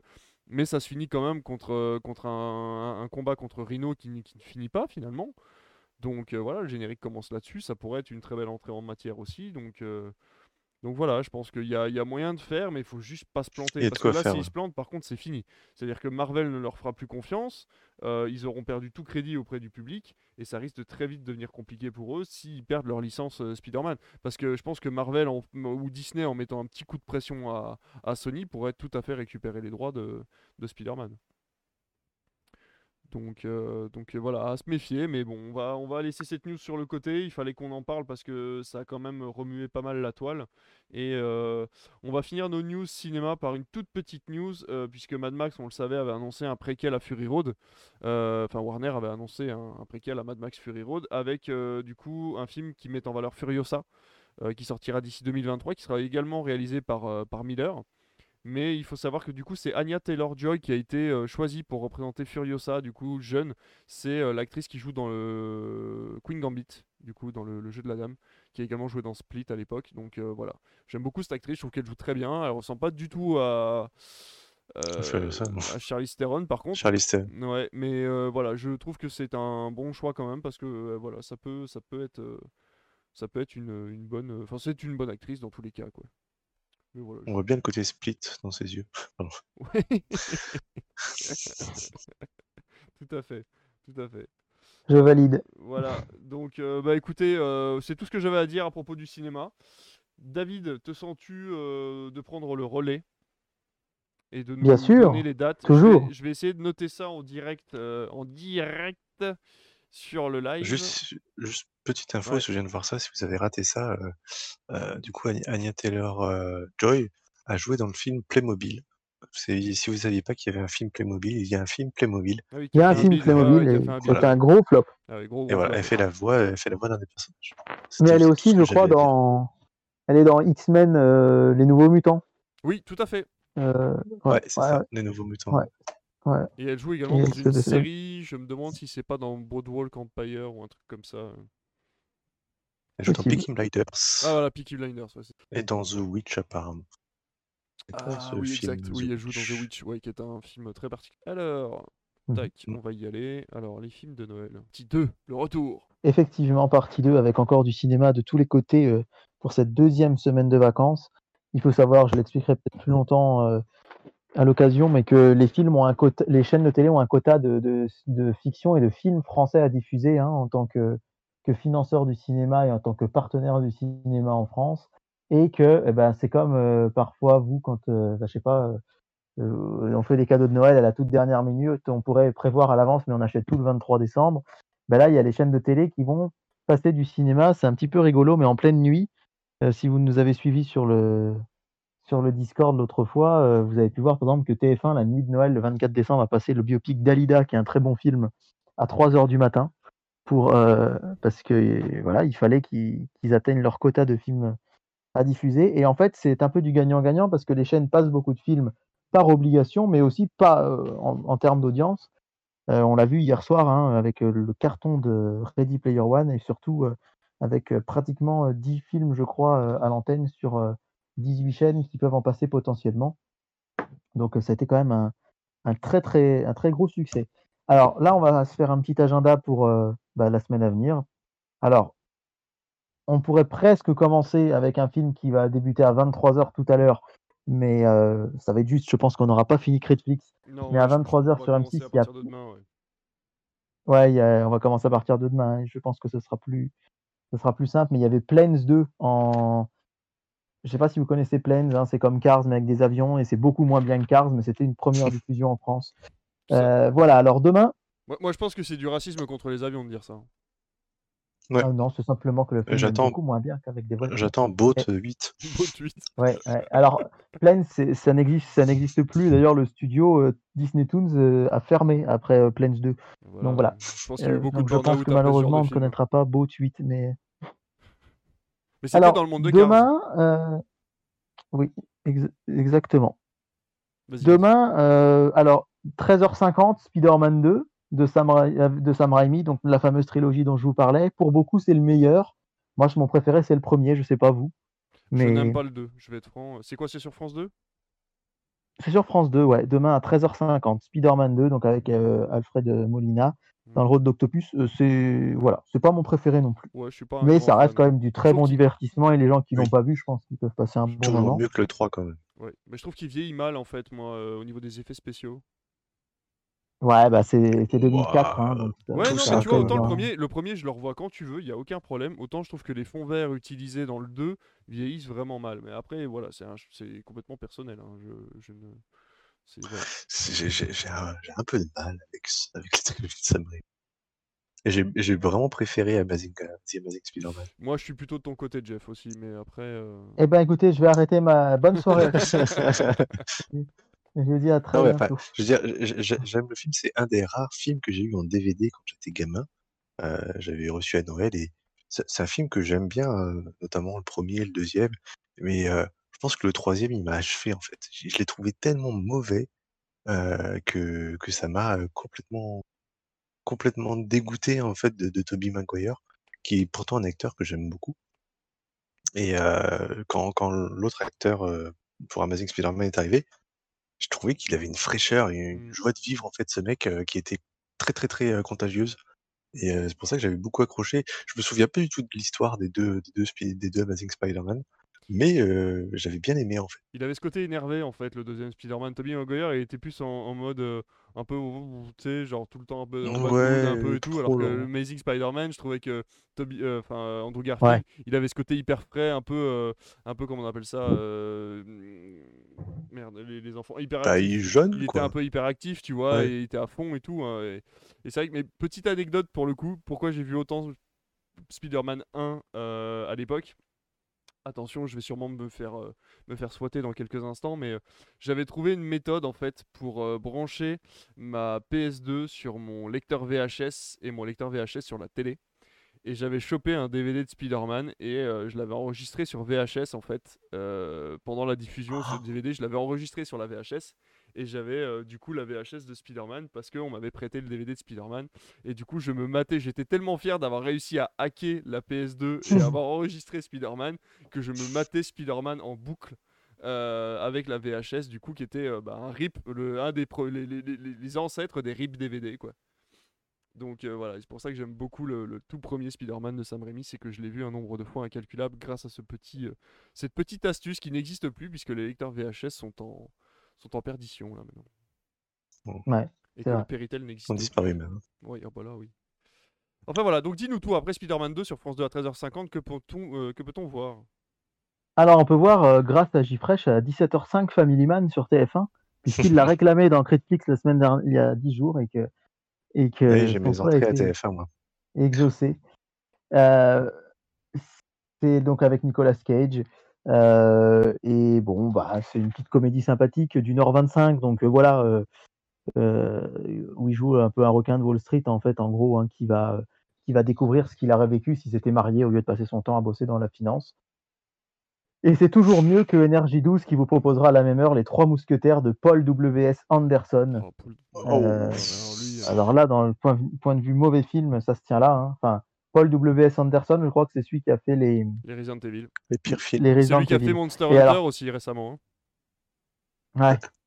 Et on va avoir une grosse pensée pour The Fabest qui, qui nous re- écoute peut-être encore, je sais pas, mais qui, euh, il y a très longtemps, quand il a commencé à s'intéresser au cinéma, euh, en fait, il avait adoré Wes Anderson. Et un jour, il s'est avait, sur un site de streaming, il avait vu W.S. Anderson. Il a cru que c'était Wes. Anderson. Alors, alors, autant vous dire que le plus grand écart, c'est difficile hein, Bah là, oui, en termes de cinéma. Et les mecs ont le même nom, vraiment exactement le même nom. Ouais, ouais, et ils ça. font deux cinémas complètement différents, quoi. Bah, C'est-à-dire qu'il y a Wes Anderson avec le WS et il y a Paul Thomas Anderson, qui est aussi un très grand réalisateur, hein, qui a fait Zero Will Be Blood par exemple, et qui a les mêmes initiales. Et là, du coup, on, on peut se tromper. Donc, évitez d'aller sur. euh, c'est à 17h10, mais bon, je sais pas si c'est très utile de le noter. Ce qui est sûr, c'est qu'il ne faut pas regarder TF1 demain soir avec Débarquement immédiat, qui est un film de Philippe Chauvron euh, qui a fait Qu'est-ce qu'on a fait au, au bon Dieu, qui raconte l'histoire d'un d'un dé- d'un délinquant qui n'a pas de papier d'identité, euh, qui se retrouve, euh, qui va se faire arrêter, et puis en fait, il va se passer des trucs dans le dans l'avion. Et ça, c'est un film que moi, j'avais pas aimé du tout. Non, il est pas que bon. ça a des relents. euh, On n'est pas loin de, de- de choses vraiment discriminatoires, voire racistes. Et c'est vraiment. euh, Bref, c'est vraiment très très mauvais. Donc c'est demain soir sur TF1. Et euh, par contre, demain soir, il y a quelques petits films sympas, comme La vie est belle, par exemple, de Capra sur Arte, euh, qui, qui est la veille de Noël. Là, on a Georges Bailey qui, qui essaye de se suicider. Et en fait, il y a des personnes qui, qui vont l'aider à s'en sortir et c'est considéré comme un grand, grand classique de Noël. On l'a donné dans la liste Allociné l'autre fois. Et puis, dans, dans des classiques un peu plus de notre enfance à nous, des années 90, il y a Hook ou La revanche du capitaine Crochet demain à 21h sur Énergie 12. Et pour les plus jeunes, il y a Comme des bêtes sur France 4 et Les Rebelles de la Forêt 2 sur Gulli, qui sont euh, des films d'animation plus récents, 2008 et 2016, et qui sont, qui sont aussi euh, de bonne facture. Nos amis les Belges, j'aime bien. Ouais, Comme des bêtes, il est vraiment Comme des cool. bêtes, il y a, alors, il y a La Croisée des mondes, La Boussole d'or, que je n'ai jamais vu par contre. Je sais pas si. Euh, c'est pas mal, c'est mais pas du tout des films pour enfants. Non. C'est tiré d'un livre qui, qui est soi-disant Ouais. pour enfants, qui est horrible. C'est, c'est, euh, je veux dire, j'ai lu beaucoup de livres pour enfants qui ne sont finalement, euh, qui ont des, des revers, des trucs comme ça, genre Narnia. hein. Je sais pas si vous avez déjà lu Narnia, mais moi j'ai lu Narnia pour la première fois il y a pas très longtemps. Ça se finit pas bien du tout. Ça se finit pas Ouais, bien du tout. C'est pas ouais. du tout un truc pour enfants. Euh, mais euh, la Croisée des mondes, c'est pire encore. C'est très très très glauque. Ça, ça part vraiment Ouais. très très en couille. Euh, le premier tome, ça va encore. Et puis euh, le film, euh, je crois que je l'avais vu et était pas si mauvais. Hum, Il a avec Daniel Craig. Ouais. Et il y a une série Mais- dérivée sur OCS Ouais, d'ailleurs qui est sortie fait, cette année. Qui hein. paraît bonne. Il y a une série, ouais. Et pareil, Mais, enfin, euh, moi j'ai ma copine qui l'a vu qui a adoré. Euh, C'est eu franchement euh, un un univers très particulier quand même. On va passer à mercredi. Allez. Alors, mercredi 30 décembre, euh, donc on a Spider-Man 3 à 13h50. Donc, euh, moi j'ai une petite tendresse pour ce film, mais voilà, c'est très personnel. Mais euh, je comprends tout à fait, euh, je comprends tout à fait ton point de vue. Et on a la possibilité d'ailleurs de revoir Hook sur Énergie 12 pour ceux qui ne pourraient pas mardi soir, puisqu'il repasse mercredi à 16h50. À quelle heure il le passe, Spider-Man Enfin, moi 3 c'est 14h. 14 heures. On va avoir, alors c'est sur Canal+, mais euh, Canal+, qui fait une, euh, une programmation sympa, mais c'est bon, bah, évidemment c'est payant, mais il y a à 15h l'appel de la forêt Ah oui. avec Harrison Ford, Ouais. C'est bien que ça, moi vu du coup j'ai... Il y a pas longtemps. Ouais, ouais, ouais, c'est très récent. Bah, c'est Canal+, l'avantage c'est qu'ils peuvent passer les films euh, 10 mois après la sortie, donc euh, voilà. Moi je l'ai pas vu, mais on m'en a dit plutôt du bien. Le problème, si vous voulez, c'est qu'on m'a spoilé la fin. J'ai quelqu'un qui m'a dit ah ouais, bah, j'ai aimé, mais franchement, ce qui se passe à la fin, et du coup, bah, forcément, moi, ça me coupe un peu les jambes. Quand tu sais déjà la fin de l'intrigue, t'as pas forcément, envie de le voir. Et à 16h30, il y a aussi sur Canal+, il y a À couteau tiré, que j'avais beaucoup aimé, moi, avec aussi Daniel Craig et Chris Evans. C'est une sorte de Cluedo, une sorte de film, parce qu'elle est Agatha Christie, hein, où un vieux monsieur euh, qui est joué par Christopher Plummer meurt à 85 ans dans son manoir. Et euh, bah, on va passer notre film à essayer de trouver qui est le meurtrier. Donc c'est de Ryan Johnson, le réalisateur de Star Wars 8. Ouais. Et, et moi j'avais beaucoup aimé. Je sais pas J'ai si vous l'avez adoré vu. ce mais- film. J'ai adoré ce film. Quand on- t'es vraiment pris par la main et à un moment on te dit ah non en fait euh, c'est pas par là. Et là t'es en mode Ouais, tellement. Ouais. Je, me- je me c'est- suis tellement laissé prendre. ça. Et là tu es en mode mais non c'est pas possible parce que en fait euh, bah non enfin vous nous expliquez depuis le début que c'est que c'est ça la fin du film et on te dit bah non non en fait c'est pas ça la fin du film. Ouais, Et franchement j'ai trouvé ça génial. C'est c'est vraiment ça. C'est un Cluedo où on change les règles au milieu du film. Et, euh, et franchement, j'ai vraiment été, Ouais. je me suis laissé prendre et c'était génial. C'était vraiment vraiment génial. La très très bonne surprise. euh, je suis allé le voir par hasard. J'ai pas, je devais pas du tout aller voir ça à la base. Et le film que je devais aller voir était pas encore dans le serveur de la salle, donc du coup ils ont annulé la séance. Et euh, du coup je suis allé voir ça par hasard et je me suis mais régalé quoi. Ouais, pour le coup, il était sorti à Noël dernier. Moi, je sais que je l'ai vu euh, le, le 23 décembre euh, l'année dernière. Et du coup, c'est presque un film de Noël maintenant. Et bah Et oui. on avait vu ça avec euh, bah, ma copine, mon frère, sa copine, et on avait passé un super moment. Et donc, c'est à 16h30 sur Canal+. Et donc, en soirée, on a euh, Le Monde de Dory sur Sister. Alors, qui est le seul Pixar à ce jour que je n'ai pas vu. Donc, je vais essayer de le voir mercredi soir. Je ne sais pas si vous l'avez vu, Esquivo. Euh, Non, je bien pas vu vos avis. Euh, je l'ai, vu- je, je devais être au ciné à l'époque. Je devais être chez toi euh, à ce moment-là, je crois. Parce que ça me dit quelque chose, mais par bribes, tu vois, genre je l'ai pas vu en entier. Donc. Alors, il euh, est sorti euh, à l'été 2016, donc tu oui, pas bah, encore arrivé. Mais si, si, si, j'ai fait 2016-2017 moi. J'ai fait Ouais, mais t'es arri- Ah t'es oui, arrivé à la en rentrée. T'es Ah arrivé oui, en ah oui, oui. septembre-octobre. Et bah ça. T'as bah, fait l'été 2017, pas l'été Ah bon, 2016. bah, ouais. je l'ai vu, euh, bah, je l'ai vu à Mais- alors je l'ai vu en salle à Moulin du coup. Mais euh, Et pour vous dire, tout- ouais, Enfin, je, je sais pas, euh, ouais, je sais qu'on m'a dit que c'était un peu moins bien ouais, j'ai pas gardé un Euh, que- que- Nemo. Mais alors, pour vous dire que les films, les, les chaînes de télé sont obligées de passer du cinéma européen aussi. Ah oui. Et du coup, donc euh, le, le tr- 30 décembre à 1h40 du matin, il y a M6 qui passe un film qui s'appelle Salsa, qui est sorti en 2000 et qui est considéré, c'est un film musical et action et qui est considéré comme les 10 plus mauvais films de tous les temps selon euh, euh, plusieurs sites espagnols visiblement. Donc ils vont passer vraiment du cinéma. Je je ne connais pas du tout. J'ai même pas d'image du film, mais je- j'ai juste ça comme info. Donc euh, pour qu'il passe 80 à un film 2h de du mat sur M6, c'est 99, vraiment que c'est. Film de 99. alors- ouais.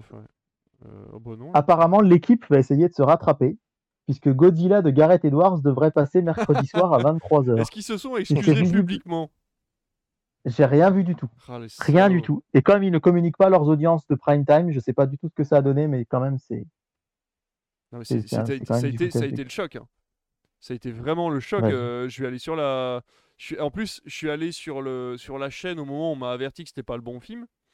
Et c'est cette espèce de scène où ils mettent un espèce de bassin euh, pour poisson euh, à Godzilla pour que pour l'attirer, je sais pas quoi.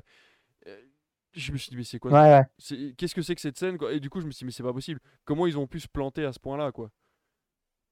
C'est clair. C'est fou, C'est clair. c'est fou. Une catastrophe. Je sais pas si t'étais au courant. Il y a aussi les, coup, y a, y a les Visiteurs 3 le soir sur TF1, euh, ce- enfin pour terminer pour le mercredi. ouais. Moi, je sais que je l'ai pas trouvé si mauvais que ça, mais c'est quand même pas. Ouais, je peux pas. ouais, je peux- Franchement, ça me. c'est pour le- Tu, vous me- Bref, Ouais, ouais, ouais. Allez, bref, on va passer au jeudi, 31 décembre. allez, on- Jeudi 31 décembre, donc dernier jour de l'année, avec la possibilité pour vous euh, qui, qui aimez ça de revoir donc euh, euh, The Amazing Spider-Man sur TF1 avec le premier à 14h et le deuxième à 16h10. Et c'est cool de passer les deux à la suite parce que comme je vous le disais, TF1, là, ils étaient plutôt sur un seul film par après-midi pendant les vacances, alors qu'avant, ils en, ils en passaient régulièrement trois. Bon, là, ils sont passés quand même à... Ils, sont, ils passent à deux, ils, ont, ils en ont mis deux le 25 décembre et donc là, deux le 31 avec le Amazing Spider-Man et je pense que voilà c'est cool de pouvoir voir euh, de pouvoir voir les deux à la suite comme ça À partir de 14h, c'est ça? Ça peut être une ouais à partir de 14h jusqu'à 18h30 donc euh, l'occasion de se faire un bon après-midi. Mais en face à 14h sur France 2 c'est les quatre fantastiques et le surfeur d'argent. Alors là aussi il y a eu une petite mé- méprise. Il, il devait passer le- les quatre fantastiques et le surfeur d'argent hier soir en deuxième partie de soirée face à Justice League. Et finalement ils ont passé les quatre fantastiques 1 donc il y a eu un petit cafouillage aussi, mais visiblement c'était plus ou moins prévu, c'est qu'ils s'étaient trompés en envoyant au programme télé, bref. Ah oui, d'accord. Donc euh, 31 décembre, 14h, Les 4 Fantastiques et le Surfeur d'Argent, et sur France 3 à 14h aussi, donc là va y avoir, vraiment y avoir trois films les uns face aux autres, et là ce sera Rio Bravo euh, avec John Wayne. Donc là, on est sur un grand, grand, grand big classique euh, western, donc complètement différent, mais c'est c'est du très bon cinéma. Ce que je regrette un petit peu, c'est que euh, théoriquement, on n'a pas le droit de sortir le, le jeudi 31. J'espère que vous serez tous bien au sage- euh, sagement chez vous, mais il n'y a pas beaucoup de cinéma à la télé au final en prime time hein, ce soir-là, puisqu'on va miser sur TF1 sur euh, une grande soirée, euh, sur France 2 aussi, la soirée à Versailles, etc. sur Canal+, il y a le Lion avec Danny Boone et Philippe Catherine qui est, que j'ai trouvé infect et infâme et je suis sorti avant la fin du film. À ce point-là? Donc c'est vous dire si je ne vous... Ouais, ouais, ah ouais. Ouais, ça a vraiment pas marché pour moi. Enfin bon, après... C'est quoi C'est l'humour qui t'a pas plu? C'est euh, Ouais, ouais, j'ai trouvé ça... Le, le scénario tenait vraiment pas la route. Et j'ai- je suis vraiment pas rentré dedans et en plus j'étais très fatigué, j'avais bossé toute la journée, donc bref, je suis parti avant la fin. D'accord. Donc en fait, le 31 en prime time, il y a le Marsupilami sur TMC euh, de d'Alain Chabat. Alors moi, je suis fan d'Alain Chabat, mais j'ai pas du tout re- retrouvé d'Alain Chabat dans ce film. Enfin, je sais pas si vous l'avez vu, mais moi, j'ai trouvé que c'était vraiment pas terrible. Euh, je On est retiens à- juste la scène euh, de Céline Dion avec. Euh, Ouais. euh, je ne sais plus comment il s'appelle cet acteur hein, qui jouait le mérovingien dans Matrix. Lambert Wilson. Voilà. Lambert Wilson. Wilson qui, qui chante du Céline Dion en robe et avec une perruque Ouais. pour attirer les gardes à l'extérieur. J'ai trouvé ça vraiment extraordinaire. Mais c'est la seule scène vraiment qui m'a fait rire et que je pourrais regarder en boucle. Alors sur TFX, il y a Tag, et je ne sais pas du tout ce que c'est, mais ils ont eu les droits un peu euh, de manière prématurée, puisqu'il est sorti fin 2018. Et euh, c'est un film avec Ed Helms, visiblement. Euh. Jake Johnson. Ah oui, oula, oui. ça s'appelle Tag, T- T-A-G. Je sais pas si vous connaissez. Euh, c'est noté euh, 3 sur 5 sur. euh, bah, ah ouais, avec. euh, Mais c'est machin ça. Mince, c'est Arrow. C'est Hawkeye. Comment il s'appelle? Aidez-moi. Ah, il y a Hawkeye dedans. Hawkeye Jeremy Jérémy Renner. Re- Jérémy Renner, ouais. Ed Helms, Jake Johnson, Annabelle Wallis, Hannibal Buress, Isla Fisher, John Hamm. oh Et en fait, comme il n'a pas dû faire beaucoup d'entrées, ils, ont- ils ont un droit, on a, on a le droit de passer oui. des films en prime time euh, quand ils n'ont pas fait beaucoup d'entrées, mais je sais pas du tout ce que c'est. Donc, euh, bon, Cinq si potes à l'esprit de compétition très aiguisés se lancent dans une partie de chat perché où tous les coups sont permis. Une tradition qui dure depuis l'école primaire où nos cinq lascars mettent en jeu leur boulot, leurs relations et leur propre vie. Tout ça pour le plaisir de plaquer leurs concurrents au sol avec le cri de guerre Chat, c'est toi qui es. Cette année, la partie se déroule au moment où le seul joueur qui n'a jamais perdu se marie. Autant dire qu'il devra être une prof, qu'il devrait être une proie facile. Sauf qu'il se doute bien des intentions de ses petits camarades et qu'il a tout prévu. Ok. Voilà, je sais pas du tout. Alors moi, je sais que, je sais pas si vous connaissez, je pense que je vais regarder en tout cas le matin du 31. C'est pas du cinéma parce que c'est des téléfilms. Et j'avais vu ça euh, ado et en fait c'est très nul. Euh, mais euh, enfin c'est très nul, c'est mal fichu quoi. Ça s'appelle Les Aventures de Flynn Carson. Est-ce que vous connaissez ça? J'adore ça. Alors euh, voilà, moi je sais que ça marche Indiana toujours avec Jones, moi. C'est une, sorte d'Indiana Jones euh, du pauvre entre guillemets avec Noah Weil. Et en fait sur Energy 12 Ah le oui. matin, il passe Ouais, c'est les premiers. Et, et moi je trouve ça trop bien. Alors je sais que tout le monde me dit euh, ça, ça pourrait être un plaisir coupable, mais moi ouais, je me rends bien compte que c'est pas euh, que c'est pas une palme d'or à Cannes, mais moi j'adore. Ça marche, c'est super efficace sur moi. Et ça passe donc euh, il, il passe le premier et le 2 euh, sur Energy 12 le matin du 31. Et comme il n'y a pas beaucoup de cinéma à la télé, euh, je voulais quand même signaler qu'il y, a- il y a des chaînes de cinéma et particulièrement sur Ciné Plus, parce que alors je sais pas si pour ceux qui sont qui nous suivent et qui vont un peu sur les réseaux, les réseaux sociaux, le, le CM de Ciné Plus est super cool. Il me répond tout le temps. Euh, bah, tu as dû voir David Ouais, que voilà, il régulièrement aussi, il, ouais. il met des petits trucs. Il est vraiment très très cool. Alors Ciné Plus, c'est le troisième, je crois, hein, euh, troisième ou quatrième financeur du cinéma français après Canal et OCS. Donc euh, c'est bien de le noter et je trouve ça vraiment bien qu'ils prennent le temps de répondre à, tout le monde. Et euh, donc le 31 décembre sur Ciné euh, en soirée, ils font une, euh, soirée spéciale Robocop avec en prime time la version récente de 2008 et après à 22h30 Robocop 1 de 87, à minuit 20 Ro- Robocop 2 euh, de 90 et à 2h15 Robo- Robocop 3, pardon, je vais y arriver.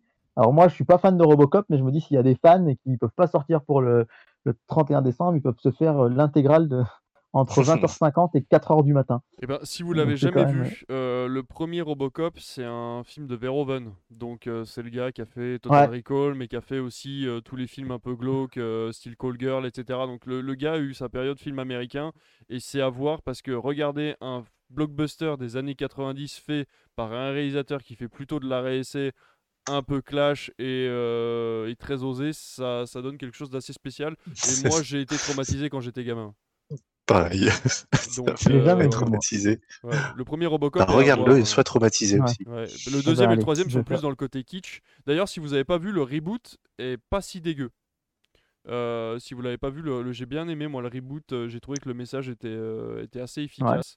Donc euh, voilà, si vous avez l'occasion de le voir, le, le dernier là, le reboot, il est bien. Et ben voilà, c'est sur Ciné Plus Frisson le 31 décembre et donc sur euh, Ciné Plus à la demande sur MyCanal euh, en long, en large et en travers. Et enfin, on va terminer avec le premier jour de l'année 2021. On va se souhaiter une bonne année et surtout que ça aille beaucoup mieux que cette année. Alors sur TF1, euh, c'est classique et classique pour le jour de l'an, hein, puisqu'à à 16h45, on a Happy New Year, euh, qui est vu, revu et re-revu à ces dates-là. Oh, bah là oui. Moi, je sais que je l'aime bien, je trouve que c'est pas si mal que ça, mais bon, c'est. Faut aimer quoi. Mais surtout, j'ai envie qu'on passe notre focus sur le, le vendredi 1er janvier de M6, qui tous les ans nous passait des films l'après-midi, qui là ne le fait plus, qui en a passé seulement le 25 décembre et le 1er janvier, mais ça vaut le coup quand même, parce que le 1er janvier, on aura à 14h donc le retour de Mary Poppins. Pour ceux qui ne. Il s'est fait déglinguer Non. sur Twitter. Ouais, je l'ai pas vu moi. Moi, Je l'ai pas vu et mais, je suis euh, déjà pas très fan du premier. Mais bon. Euh, voilà, c'est à 14h le retour de Mary Poppins. Et à 16h, le livre de la jungle, le, de, donc de 1967. Le vrai, le seul et l'unique. Donc ça, c'est cool. Vraiment cool de pouvoir le revoir parce que c'est vraiment un grand, grand, grand chef-d'œuvre de Disney. Et à 17h15, Monstres et compagnie. Ah cool. Donc pareil, ça c'est enfin, c'est un de mes Pixar préférés. C'est le Pixar préféré de ma chérie. Ça c'est sur Et M6 c'est hein. vraiment un- c'est vraiment très cool. Enfin, je veux dire, voilà, le- enchaîner le livre de la jungle et Monstres et compagnie, là, ça a vraiment, vraiment de la gueule. Et en soirée, à 21h05, je suis super content qu'ils soient en prime time parce que je l'avais adoré. Il y a Peter et Elliot le dragon, mais la version euh, live action. Ah, Moi, mais j'ai jamais, vu le premier, le vieux. Ah bah moi j'ai vu le vieux. J'ai jamais vu le. Et euh, franchement, celui-là, je l'ai trouvé hyper touchant. C'était avec, euh, avec Robert Redford. Mm. Et il y a Bra- Bryce Dallas Howard aussi, qu'on a vu notamment, enfin, la fille de Ron Howard, hein, qui est dans, dans Jurassic World. Ouais. Et euh, Peter Elliott le Dragon, c'est vraiment un, un grand conseil. Je vous le conseille vraiment parce que ça m'a beaucoup touché, ça m'a transporté. Et je sais que je vais le revoir ce soir-là parce que j'ai vraiment trouvé trop, trop bien. Je vais le regarder du coup. je Et à pas. 23h, il y a un raccourci dans le temps euh, avec George Clooney euh, que. Ah je oui, crois, c'est euh, ça. tiré de l'attraction. Ah non, pardon, euh, pardon, non, non, je confonds, je confonds, je vous dis une bêtise. Un raccourci dans le temps, c'est pas du tout avec George Clooney, c'est. Je sais plus lequel c'est avec euh, George Clooney, mais ça ressemble aussi. Il y a aussi C'est un temps, truc vers le euh, futur, à là, la, à la- à la- à la poursuite de demain. Ah, la poursuite de demain, ouais, c'était ça. Ouais. Et Disney. là, c'est un raccourci dans le temps euh, qui a fait un gros flop en 2018. Mais ça reste, c'est aussi un Disney. Donc il y a 5 Disney de 14h à euh, minuit 45. Oh la avec vache. entre les deux un Tous en cuisine de Cyril Lignac. Mais, mais voilà, il y a, il y a quand même. à euh, y, a, il y a quand même vraiment de quoi faire. Et puis bah euh, on va, ça va finir timidement avec euh, samedi après-midi sur France 2 euh, Paddington 2 qui était déjà à l'affiche hier soir dimanche. Mhm. Et euh, dimanche après-midi, donc à 14h.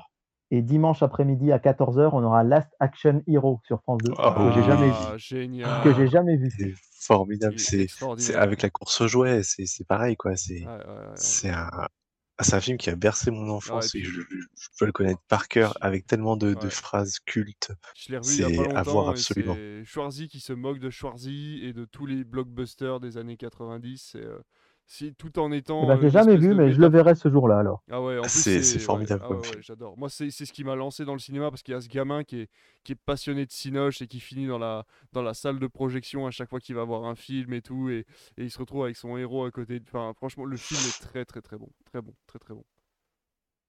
Et Ouais. pour terminer ce, ce- ce sujet qui est, encore une fois, je n'ai pas été très court, mais, mais c'est qu'une fois par an. hein, Non, il n'y aura mais, pas de euh, grands non, mais moi, je trouve ça très euh, bien de savoir. Ça nous permet de. Tu vois, mais Ah. du coup, j'ai regardé Ready Player One hier. hein. Ah bah super. Et, euh, et donc, vous le savez, je sais pas du coup s'il y aura du Critics lundi prochain, peut-être pas, c'est plutôt, tu repars peut-être sur tous les 15 jours. Euh, ouais, tous les 15 Mais, euh, mais vous le savez, le dimanche soir, c'est vraiment la battle de TF1 et France 2 du cinéma. Moi, j'attends toutes les semaines de savoir quel sera le duel du dimanche prochain parce que c'est hyper intéressant. Ils se tirent tellement dans les pattes et les audiences le lendemain matin. Enfin, il faudrait que sur Twitter, je vous invite à suivre les gens, le responsable des films de TF1 d'ailleurs, qui me suit aussi, qui est, qui est cool, mais qui, qui dit très bien que voilà le, le lundi matin, ils serrent des fesses aux audiences pour savoir s'ils ont mis le bon film le dimanche soir. Quoi. Et donc la battle du dimanche 3 janvier, qui sera une veille de rentrée scolaire, donc on a mis plutôt des films pour adultes. Sur TF1, ce sera Sans identité avec Liam Neeson. Ah oui. Alors c'est ça, me- ça me fait sourire parce que il y avait pratiquement plus de films d'action en prime time sur TF1 les dimanches soirs. Et depuis qu'ils ont passé le, celui avec Bruce Willis, là dont je vous ai parlé il y a quelques semaines, qui avait fait euh, même pas 100 000 entrées et qui a fait 8 millions en prime time le dimanche soir, et ben ils retentent le coup avec Liam Neeson et Sans identité. Et donc face à lui, ce sera Robin des Bois sur France 2, mais la version 2017, je crois, avec Jamie Foxx, que j'ai pas vu du tout. Oh la vache. Il paraît que c'est- il paraît que c'était pas terrible, mais, euh, En fait, c'est mais ce sera sa première euh, diffusion en clair. C'est une réadaptation de Robin des Bois avec euh, l'acteur de Kingsman. Et j'ai vu le début et en fait, ils ont une espèce, de- c'est un espèce de medley entre modernité et Moyen Âge où en fait, euh, ils tirent avec des arcs à flèches, mais on dirait qu'ils sont en Irak et ils ont des genres de gilets pare-balles, mais c'est fait avec des armures du Moyen Âge.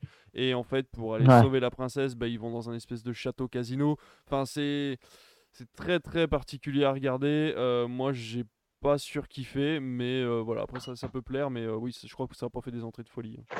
Bah, je- moi, j'aurais plutôt tendance à parier sur Liam Neeson parce que ça Oui, va être un film qui va être, je pense, très. Edgerton, voilà ça, quoi, un film d'action lambda que n'importe qui pourra regarder, qui aura oublié le lendemain, mais qui va le détendre deux heures avant la reprise du boulot. exactement ça. ouais. Mais on sait que le monde entier sera devant TFX qui ce soir-là passe le fameux Green Lantern de David Tison. ce soir-là, dimanche 3 janvier. Et c'est sur cette note-là que je veux terminer cette chronique. Mais pourquoi? Mais je vais découvrir ce film. Pourquoi David Tison de Critflix apprécie autant? Pourquoi le considère-t-il comme euh, un plaisir coupable alors que ce film a l'air si bon au vu de la bande-annonce diffusée par TFX Et tu vas voir que TFX va faire euh, 3 millions de, de- 3 millions de vues. Eh ben, rendez-vous lundi matin pour les audiences, en tout cas, comme d'hab, sur Avec le plaisir. Discord. Allez, sur le Discord et, euh, et sur le Twitter. Et le Discord, je vais tout de suite le partager pour que vous puissiez nous rejoindre si ça vous tente. Euh, et ben merci David. Merci pour avec ce, grand plaisir. pour ce Ouais, super merci, sujet. À chaque fois, c'est hyper intéressant. Euh, alors attends, je vais partager le lien du Discord. Hop, voilà, on va y arriver. Tac. Enfin, une petite info entre parenthèses aussi, c'est que C8 euh, va se lancer dans du cinéma le vendredi soir. C'est un pari très risqué quand même à la rentrée. Ah, Ils ont parlé, beaucoup ouais. communiqué là-dessus et ils ont décidé de commencer avec Transformers, l'âge de l'extinction, avec Mark Wahlberg. Meilleur. Alors moi, je suis pas fan de Transformers, je connais pas. Je, je lance euh, s'il y a des gens dans le, dans le chat ou euh, vous moi. les gars, ce que vous en pensez. Est-ce que vous pensez que c'est une bonne idée de, de lancer une case blockbuster du vendredi soir avec ce film-là, en l'occurrence Alors, pour être franc, déjà, il est arrivé il y a moins de. Je dois dire, moins d'un mois ou moins de deux mois sur Netflix. Ah d'accord. Ouais, donc forcément déjà. Euh, Voilà, et c'est pas le premier, même si c'est le début d'une nouvelle génération de Transformers, euh, il n'y a pas d'introduction au film. On t'expliquera pas ce qui s'est passé avant, euh, pourquoi il n'y a plus Shia, pourquoi il n'y a plus tout ça. Donc c'est un... c'est un particulier de commencer avec ça quand même. Après, Ouais, pourquoi pas. ouais, ma, on mère, verra. ma mère est capable de regarder tous les Transformers dans, dans le désordre et de comprendre quand même tout ce qui se passe. Donc euh, je suppose que c'est des films qui sont faits quand même pour être vus euh, les uns à part des autres, mais bon, pourquoi pas, on verra bien. On verra bien. Euh, qu'est-ce que, qu'est-ce que, qu'est-ce que, qu'est-ce que. Eh ben écoutez, on va finir cette année 2020 avec une bande-annonce. Parce qu'il est temps qu'on quitte cette année absolument effarante et qu'on passe à autre chose. Donc, euh, on va se regarder la, la bande-annonce euh, d'un film que a sorti Netflix hier et qui s'appelle euh, tout simplement Mort à 2020, qui a été créé par les, par les créateurs de Black Mirror. Donc, on va se regarder ça et on revient juste après. Allez, voilà. Donc, on vient de regarder la bande-annonce de Mort à 2020. Euh, ce docu-fiction, hein, parce qu'il n'y a rien de vrai là-dedans, un docu-fiction sur l'année 2020 qui vient de s'écouler par les créateurs de Black Mirrors. On les connaît par, euh, pour leur, euh, leur capacité à faire de la satire euh, sociale futuriste, dystopique. Et je pense que ça sera le cas ici, sauf que bah, le, le- le côté un petit peu original, c'est que finalement, au lieu d'être dystopique, ça concerne cette année qui a eu lieu. Donc voilà, on a quand même des grosses, grosses stars au, casting. Euh, je pense le regarder dans les jours qui arrivent. Qu'est-ce que vous en pensez? Est-ce que vous allez y jeter un coup d'œil? Est-ce que ça vous tente? Est-ce que Black Mirror, c'est encore dans votre euh, liste euh, de choses à regarder ou vous avez laissé tomber? Bah, si, oui, c'est un truc euh, qu'il faut que je finisse un jour. Je crois que j'ai vu un épisode de Black Mirror qui m'avait que j'avais bien aimé, mais qui était déjà un peu trop trop violent à mon goût d'un point de vue moral. Mais là, la bande-annonce, elle me, elle me tente carrément. en plus, avec, avec le casting on a vu, là, ça peut être carrément sympa. Avec, puis c'est vrai qu'il y a beaucoup de choses à dire sur cette année qui est quand même assez, assez hors du commun. Donc, ouais, carrément, j'étais même pas au courant que c'était sorti. la preuve que je suis vraiment pas à fond sur Netflix en ce moment. je suis plutôt sur Arte sur ces trucs d'histoire. Mais ouais, ça, c'est, ça peut être très, très intéressant. Et toi, David, tu vas Moi, j'ai jamais vu Black Mirror. J'ai jamais vu Black Mirror. Ça m'intrigue, mais enfin, je sais pas. Ça me tente, mais je me lance tout le temps à regarder autre chose plutôt que ça. Ça fait partie de ces trucs, vous savez, qui sont dans, dans, mmh. Dans votre liste Netflix, mais vous regardez quand même un truc à côté. Et bah ça, ça a l'air sympa, ça a l'air rigolo, donc je peux pas vous promettre que je le regarderai. En fait, comme ça, ça me tente, mais est-ce qu'un jour j'aurai la motivation de le mettre? Je l'espère, mais j'en sais rien. Après, il faut savoir que Black Mirror, la base, c'est une série anglaise qui, du coup, au niveau satire et au niveau liberté de, parole, avait euh, énormément de choses à dire. D'ailleurs, euh, je pense que Jeff a été traumatisé par le par l'épisode du cochon et du Premier ministre. Euh, non, même pas, non. D'accord. J'en ai vu qu'un seul, c'était celui avec les mettre les étoiles sur les gens et les noter les ah gens. bah, qui est déjà voilà et donc faut savoir que je crois que c'est à partir de la saison 2 ou 3 du coup Black Mirror a été racheté par Netflix et c'est devenu du coup une production américaine et ça a beaucoup changé le ton de la série. Donc euh, si vous avez l'occasion vraiment de regarder ça et euh, de comparer, je, il me semble que la saison 2 est encore anglaise et que la saison 3 passe du côté américain, mais il y a une grosse grosse différence de, de, paroles et de, critiques entre, les, trois saisons. Donc si vous avez l'occasion de voir ça, c'est assez intéressant. Moi j'ai été traumatisé par le premier épisode de la première saison de Black Mirror et surtout par... Euh, l'épisode des. c'est un épisode où les, gens doivent faire du vélo elliptique pour gagner des sous euh, qui leur permettra, s'ils en ont assez, soit de pouvoir se, payer. Euh, en fait, ils vivent tous dans des chambres cloisonnées avec euh, des écrans obligatoires. Et le fait de gagner de l'argent te permet de supprimer les pubs qui sont diffusées de façon intempestive dans ta chambre sur un écran géant. Et si tu as assez d'argent, tu peux également te postuler pour participer à un genre de... La France a un incroyable talent. Et si tu as le talent requis et que le jury décide que tu peux sortir de ta prison, tu peux aller vivre dans une ville un petit peu plus chatoyante que ta petite chambre minable sans fenêtre qui te diffuse des publicités toute la journée. Donc euh, voilà, euh, c'est assez intéressant comme épisode et euh, je vous le conseille vraiment si vous regardez pas. L'avantage de Black Mirror, c'est que vous pouvez prendre les épisodes complètement au hasard, seulement si le mmh. résumé vous intéresse, parce qu'il n'y a pas de suite en fait. Hein. Il a rien de, tous les épisodes sont différents, donc donc voilà, c'est plutôt intéressant. Euh, ensuite, qu'est-ce qu'on a? Une nouvelle fonctionnalité chez Netflix, l'écran noir. Vous allez pouvoir écouter euh, vos émissions préférées comme un podcast. Euh, ça a été vu, c'est pas encore diffusé, c'est pas encore dispo, mais ça a été trouvé dans les, fins fonds du, code de l'application Netflix. Donc voilà, moi je trouve ça plutôt intéressant pour les documentaires et toutes les choses qu'on peut avoir en VF qui n'ont pas forcément besoin d'être regardés. tous ces programmes qu'on regarde, enfin qu'on met finalement sur Netflix en regardant à côté, en faisant autre chose. Donc euh, moi j'aime plutôt bien cette fonctionnalité là en espérant que les gens ne l'utilisent pas pour, euh, des séries un petit peu plus euh, visuelles. Et voilà, donc, mais je trouvais, le, je trouvais que c'était une fonctionnalité encore une fois un peu originale. Netflix a l'air d'être assez, assez innovant là-dessus, ils tentent des trucs, donc bah écoutez, voilà. Je, je sais pas ce que vous en pensez, moi je trouve ça plutôt intéressant. Oui, si ça peut aider des gens à se mettre dessus, et si ça peut, si ça peut leur faire baisser leur, leur data et tout, je pense pas que personnellement je m'en servirais. Pourquoi pas Moi, je suis, je suis vraiment, pour le coup, je suis vraiment 100% contre. Parce que je me dis qu'à partir du moment où un truc qui a des images, c'est que c'est fait pour être regardé, y compris les documentaires en fait. Mmh. Si Netflix veut faire des podcasts, ils ont qu'à faire des podcasts. Et je trouve que après euh, la fonctionnalité regarder un film et une série en x1,5, maintenant vous avez la possibilité de plus la regarder du tout. Et euh, ça m'agace vraiment. Je trouve que, enfin, toutes, toutes les œuvres qui sont sur Netflix, c'est des œuvres euh, filmiques, visuelles et euh, enfin voilà, je vois, je vois pas l'intérêt. Enfin, je comprends qu'un documentaire c'est moins gênant qu'un film ou une série, mais ça reste quelque chose à regarder. Et à ce compte-là, bah, que Netflix fasse directement des podcasts plutôt que de nous proposer de voir leur. Enfin, je me mets à la place d'un réalisateur où tu te dis, bah, finalement, ton truc, tu on va pouvoir juste l'écouter. Ben, il doit se dire pourquoi je me suis emmerdé à avoir trimballé des caméras et, des équipes euh, d'images, quoi. Donc moi, ouais, franchement, ça m'a je me suis dit, encore un truc gadget euh, pour faire parler un peu d'eux et au final, euh, ils fassent des podcasts. quoi. D'ailleurs, Canal, a, Canal a une super série apparemment qui s'appelle Call. Euh, qui est une série à écouter justement donc voilà c'est des ouais ils ont sorti aussi leur premier film le, le retour de Mais qui a tué Pamela Rose euh, avec euh, Cad et Olivier, et Cadmerade et Olivier Barou. Et en fait, le troisième, c'est un film euh, euh, audio. Il est sur MyCanal et euh, il, est, il est à écouter uniquement. Il n'y a pas d'image. Mal. Ils vantent de dire que c'est voilà, c'est le premier film, euh, le premier film sans image de l'histoire. pas mal ça. Euh, Ça reste dans leur esprit, ça. Ouais, ouais, c'est ça, Ouais, c'est c'est ça, ça. c'est complètement dans leur truc. Euh, du coup, bon, voilà, on l'a pas remarqué, on n'a pas eu de nouveaux abonnés ni de, ni de dons sur cette émission, mais j'ai enlevé euh, du coup euh, tout ce qui concernait euh, Shaya le Béouf de ce, de ce podcast. Malheureusement, le pauvre Shaya a disparu. Euh, tout simplement parce que je rejoins euh, bah, du coup ce qui se passe en ce moment sur la toile.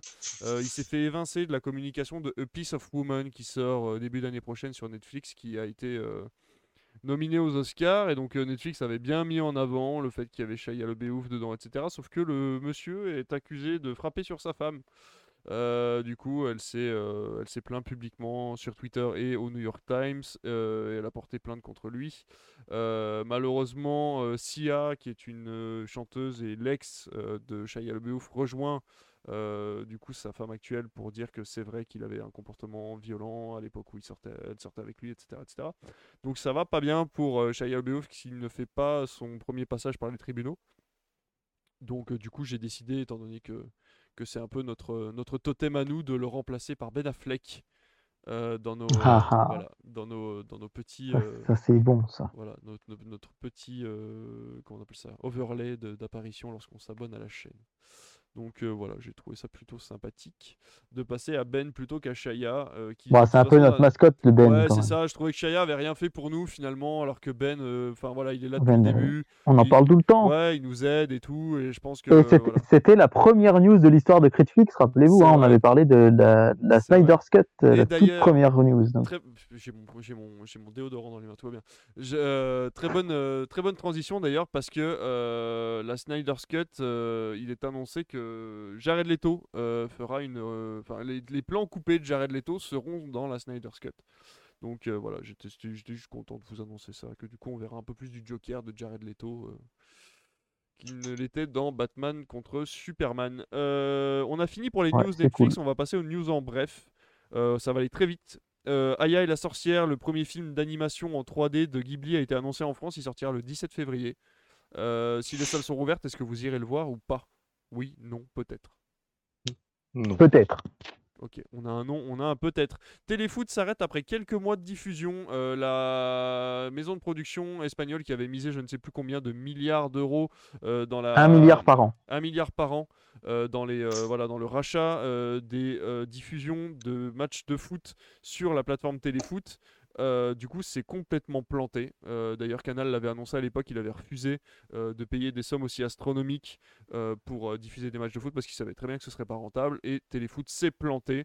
Ça a duré quelques mois et malheureusement, et je soutiens complètement les équipes de production et les journalistes et les caméramans et toutes les équipes techniques qui se sont fait engager chez Téléfoot, qui se retrouvent sans emploi dès maintenant en pleine période Ah, de Covid. C'est un peu plus compliqué que ça, mais ouais, c'est un un peu triste. hein. Ouais, oui, oui, ben non, mais bien Ouais. sûr. Ouais, ouais. Ouais, Il y en a qui ont été récupérés, hein, mais euh, voilà, dans l'ensemble, il y a quand même pas mal d'emplois qui ont dû, euh, Ah ouais, qui vont, qui vont qui dégager, vont ça c'est disparaître. sûr. ouais, tout à fait, ouais.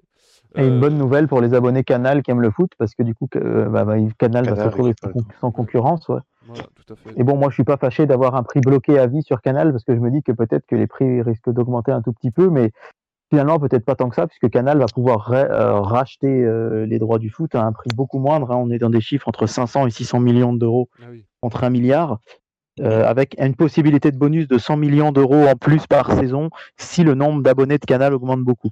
Mais, mais en tout cas, ben voilà, bonne nouvelle et les droits du foot, en fait, le, bah, c'est- devenu, c'est Fabien, je crois, qui faisait un parallèle avec avec Netflix et les plateformes, et c'est un peu pareil, c'est-à-dire que si t'aimais vraiment le foot, il fallait avoir euh, Canal+, Bein. Sport, RMC Sport et, euh, et Téléfoot pour tout avoir. Euh, et là, bah, maintenant, c'est vrai que le cinéma, avec les plateformes, hein, bah, pour voir tous les films, il faut maintenant avoir Netflix, Prime, HBO Max, OCS, Canal, etc. Donc, euh, en fait, c'est c'est une news qui. Il y a un vrai parallèle, je trouve, hein, entre les plateformes de foot et les chaînes de euh, les plateformes ciné et les chaînes de foot, en fait.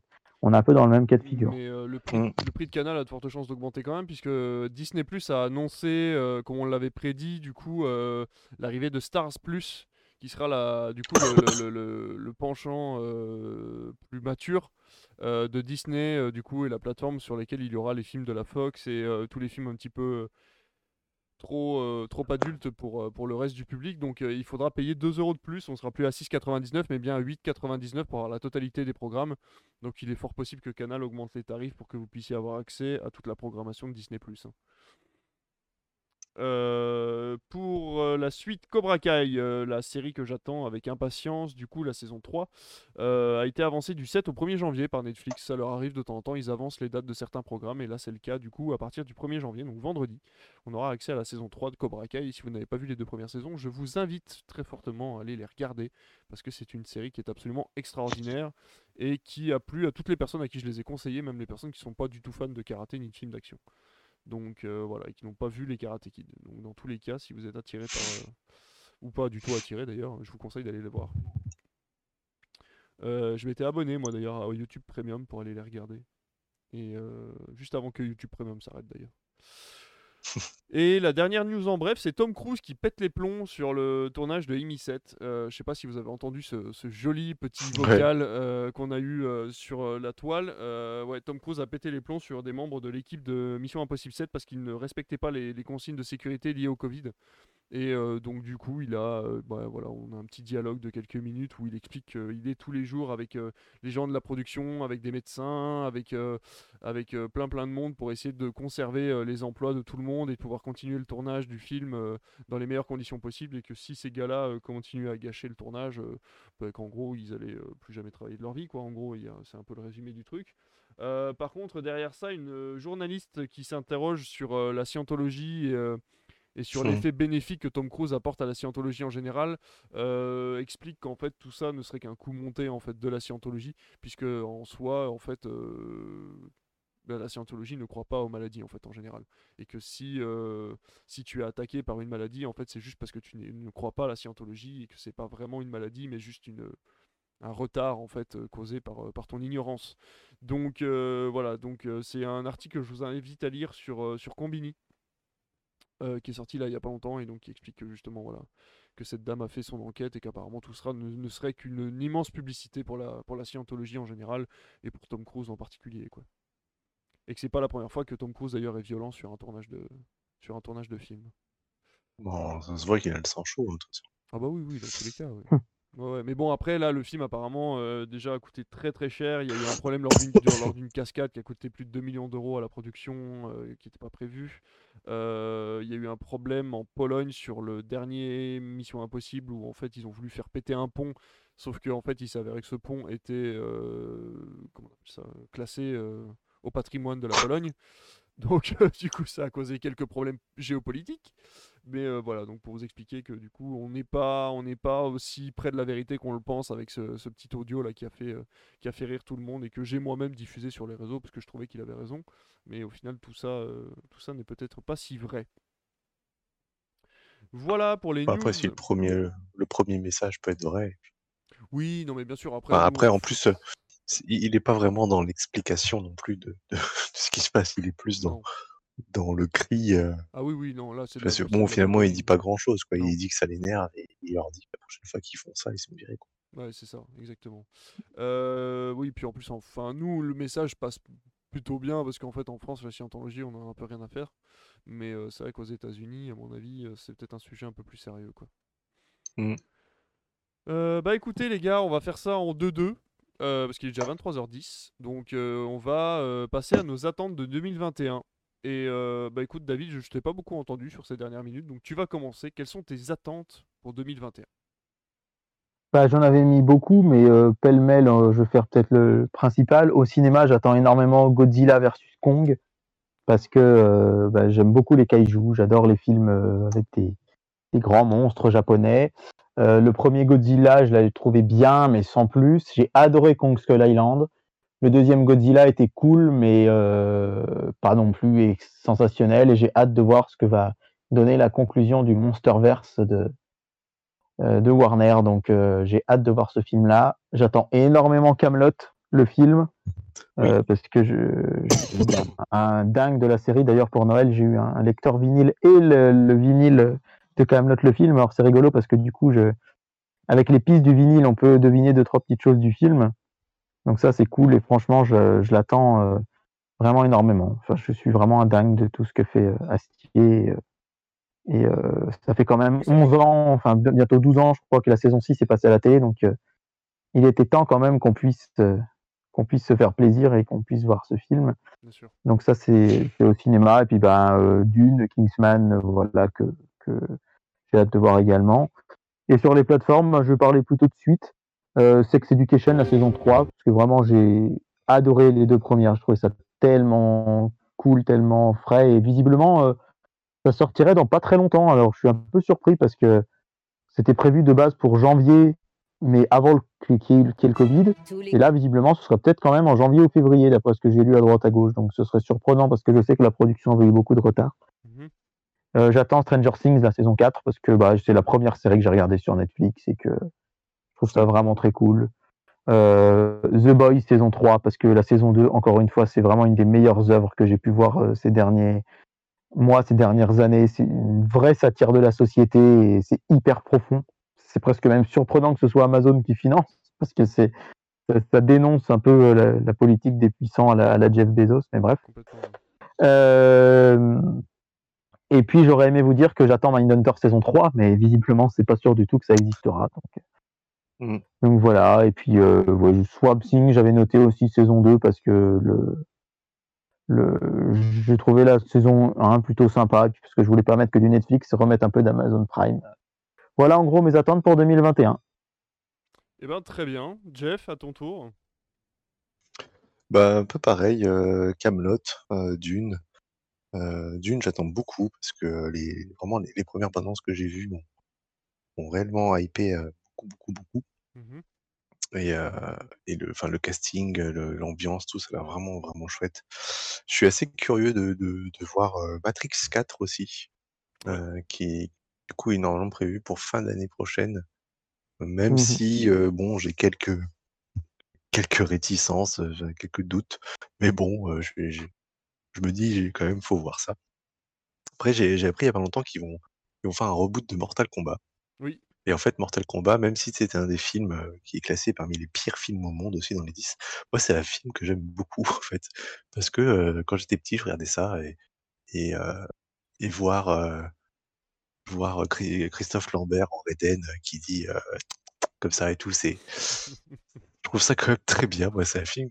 Je suis sûr que si je le revoyais, euh, j- j'aimerais encore, en fait, euh, parce que c'est, j'ai beaucoup d'affection pour ce film qui, objectivement, est pas très bon, hein, c'est sûr, mais, mais euh, qui pour moi est culte. Ouais, complètement. Et après, bah, toutes les, euh, du coup, enfin, du coup, je suis assez curieux de voir ce qu'ils vont en, en faire. J'imagine que ce sera pas aussi, euh, aussi kitsch et charmant que, que, le- que le premier, sachant que j'ai jamais vu le 2 et euh, j'ai juste entendu parler via Karim Debache qui avait fait un truc sur, sur lui. Et euh, donc bon, voilà, j'attends un peu de Mortal Kombat pour voir ce que ça va donner. Et après, bah, j'attends un peu tout ce qui est Star Wars Universe que, nous a promis Disney+, enfin Disney, à savoir la série sur Boba Fett, possiblement une série sur, sur Obi-Wan. tous ces trucs-là, ça peut être, je pense, plutôt pas mal au vu de ce qu'ils ont fait du Mandalorian, si c'est toujours John Favreau qui tient un peu les, les ficelles derrière, ça peut être, ça peut être plutôt pas mal. Eh ben Et puis voilà, c'est à peu près tout, je pense. Eh ben nickel, nickel, nickel. Euh, bah moi de ce que j'ai vu, alors effectivement Dune comme vous, tout à fait. Euh, J'attends beaucoup la Snyder's Cut, c'est bête, mais euh, j'ai envie de voir ce que ce qu'il est capable de faire en remontant complètement un film parce que j'ai encore revu des extraits hier de Justice League et ça sent le Joss Whedon mais à, à 4 millions de kilomètres quoi. Je veux dire que la, la blague, c'est quoi votre super pouvoir Moi, je suis riche. C'est le genre de blague que ce serait, je pense, jamais permis euh, Zack Snyder, parce que lui, il est pas trop dans ce genre d'humour, alors que Joss Whedon l'est complètement. Donc euh, voilà, j'ai vraiment envie de voir ce film remonté par son créateur. Ça pourra donner peut-être un espèce de monstre euh, complètement euh, imbitable et regardable, mais voilà, dans tous les cas, je suis plutôt curieux. Et j'aimerais avoir ton avis d'ailleurs sur le fait qu'il y a eu un Warner sur, une affiche ou sur, sur une pub US qui met garantie 0% de Josh, Josh Whedon. Et je trouve ça extrêmement déplacé, franchement. Moi, euh, qu'on aime ou pas le gars, Ouais, ouais. euh, ils étaient quand même bien contents de l'avoir au moment où, euh, où Snyder, malheureusement, n'a pas pu finir le film et communiquer en mettant. Enfin, c'est toujours euh, le verre à, moitié vide, quoi. Au lieu de mettre 100% garantie 100% Snyder, pourquoi aller mettre garantie 0% Josh Whedon? Je trouve ça. Ça m'a un peu choqué, j'ai vu ça cette semaine et euh, je voulais t'en parler, ça tombe bien que t'en parles du coup. Eh ben, c'est le, c'est le gros souci d'ailleurs de Warner en général, c'est que je pense qu'ils sont très influencés par les réseaux sociaux, mais pas le bon côté des réseaux sociaux. On en parlait il y a Ouais, pas très longtemps, toi et moi, notre Twitter est euh, extrêmement bienveillant. On a réussi à se créer un réseau social qui ne parle que de bonnes nouvelles ou de choses euh, positives, et euh, j'ai réussi à virer toutes les personnes qui étaient négatives sur Twitter. Et pour l'instant, je n'ai que des gens qui parlent de cinéma dans le bon sens du terme, c'est-à-dire que quand ils n'aiment pas un film, ils en créent le débat, mais jamais ils vont aller insulter les gens. Et inversement, quand ils aiment quelque chose, ils en font part et ils font part de leur passion en général. Et je pense que Warner est du mauvais côté de la barrière et ils écoutent principalement les gens qui râlent au lieu d'écouter les gens qui, qui aiment le cinéma et qui aiment les super-héros. Et euh, je pense que c'est pas une bonne chose parce que on l'a vu avec Green Lantern où ils ont annulé la saga au lieu de l'améliorer. On l'a vu avec euh, la Snyder's Cut là en ce moment.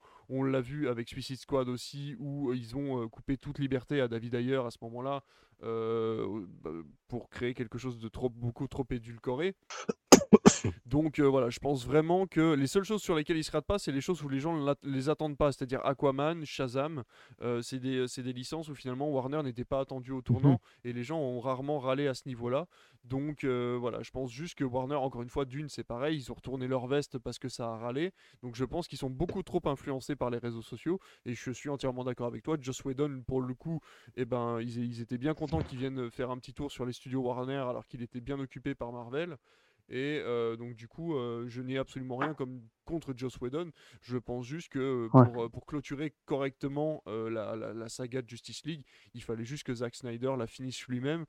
Parce que parce que c'est lui qui a fait Man of Steel, c'est lui qui a fait Batman v Superman. Et pour que l'œuvre sûr. soit complétée de façon uniforme, il fallait que ce soit lui qui clôture euh, cet Ah acteur. ouais, on est bien d'accord, c'est juste, c'est juste la communication où je me suis dit, voilà, quoi. Oui, oui, non, mais je suis Euh, d'accord avec c'est toi. C'est vraiment, c'est pas cool, quoi. Non, non, taper sur Puis les doigts comme tu, ça. tu euh, dénigres, dans, dans tous les cas, tu dénigres pas un réalisateur euh, Non. qui, bon, on aime ou on n'aime pas, mais il a quand même des sacrés films derrière lui. Oui, et- non, mais c'est ça, il a une et- sacrée carrière. Il a un style qui lui est propre, qui ne correspond pas à Warner et ce que DC a voulu faire euh, à l'époque euh, avec, euh, avec, la, avec la saga Snyder. Mais euh, par contre, j'ai absolument rien à lui reprocher. Et je pense que s'il avait pris les rênes, s'il n'était pas parti du côté de chez Marvel et qu'il avait pris les rênes pour faire la même chose que Zack Snyder, c'est-à-dire un Man of Steel, un Batman v Superman et la, et la Justice League derrière, je pense que les gens auraient beaucoup moins râlé parce que, parce que l'univers aurait été co- cohérent. Tout simplement. Peut-être. ouais. Euh, Peut-être. pour finir avec ça, et les films de super-héros, j'attends beaucoup Carnage, euh, c'est-à-dire le hum, Venom numéro 2. euh, donc qui va intégrer un personnage que j'aime beaucoup qui s'appelle Carnage, qui est une version euh, très glauque et dark justement de, de Venom. Euh, j'attends le film français Comment je suis devenu un super-héros.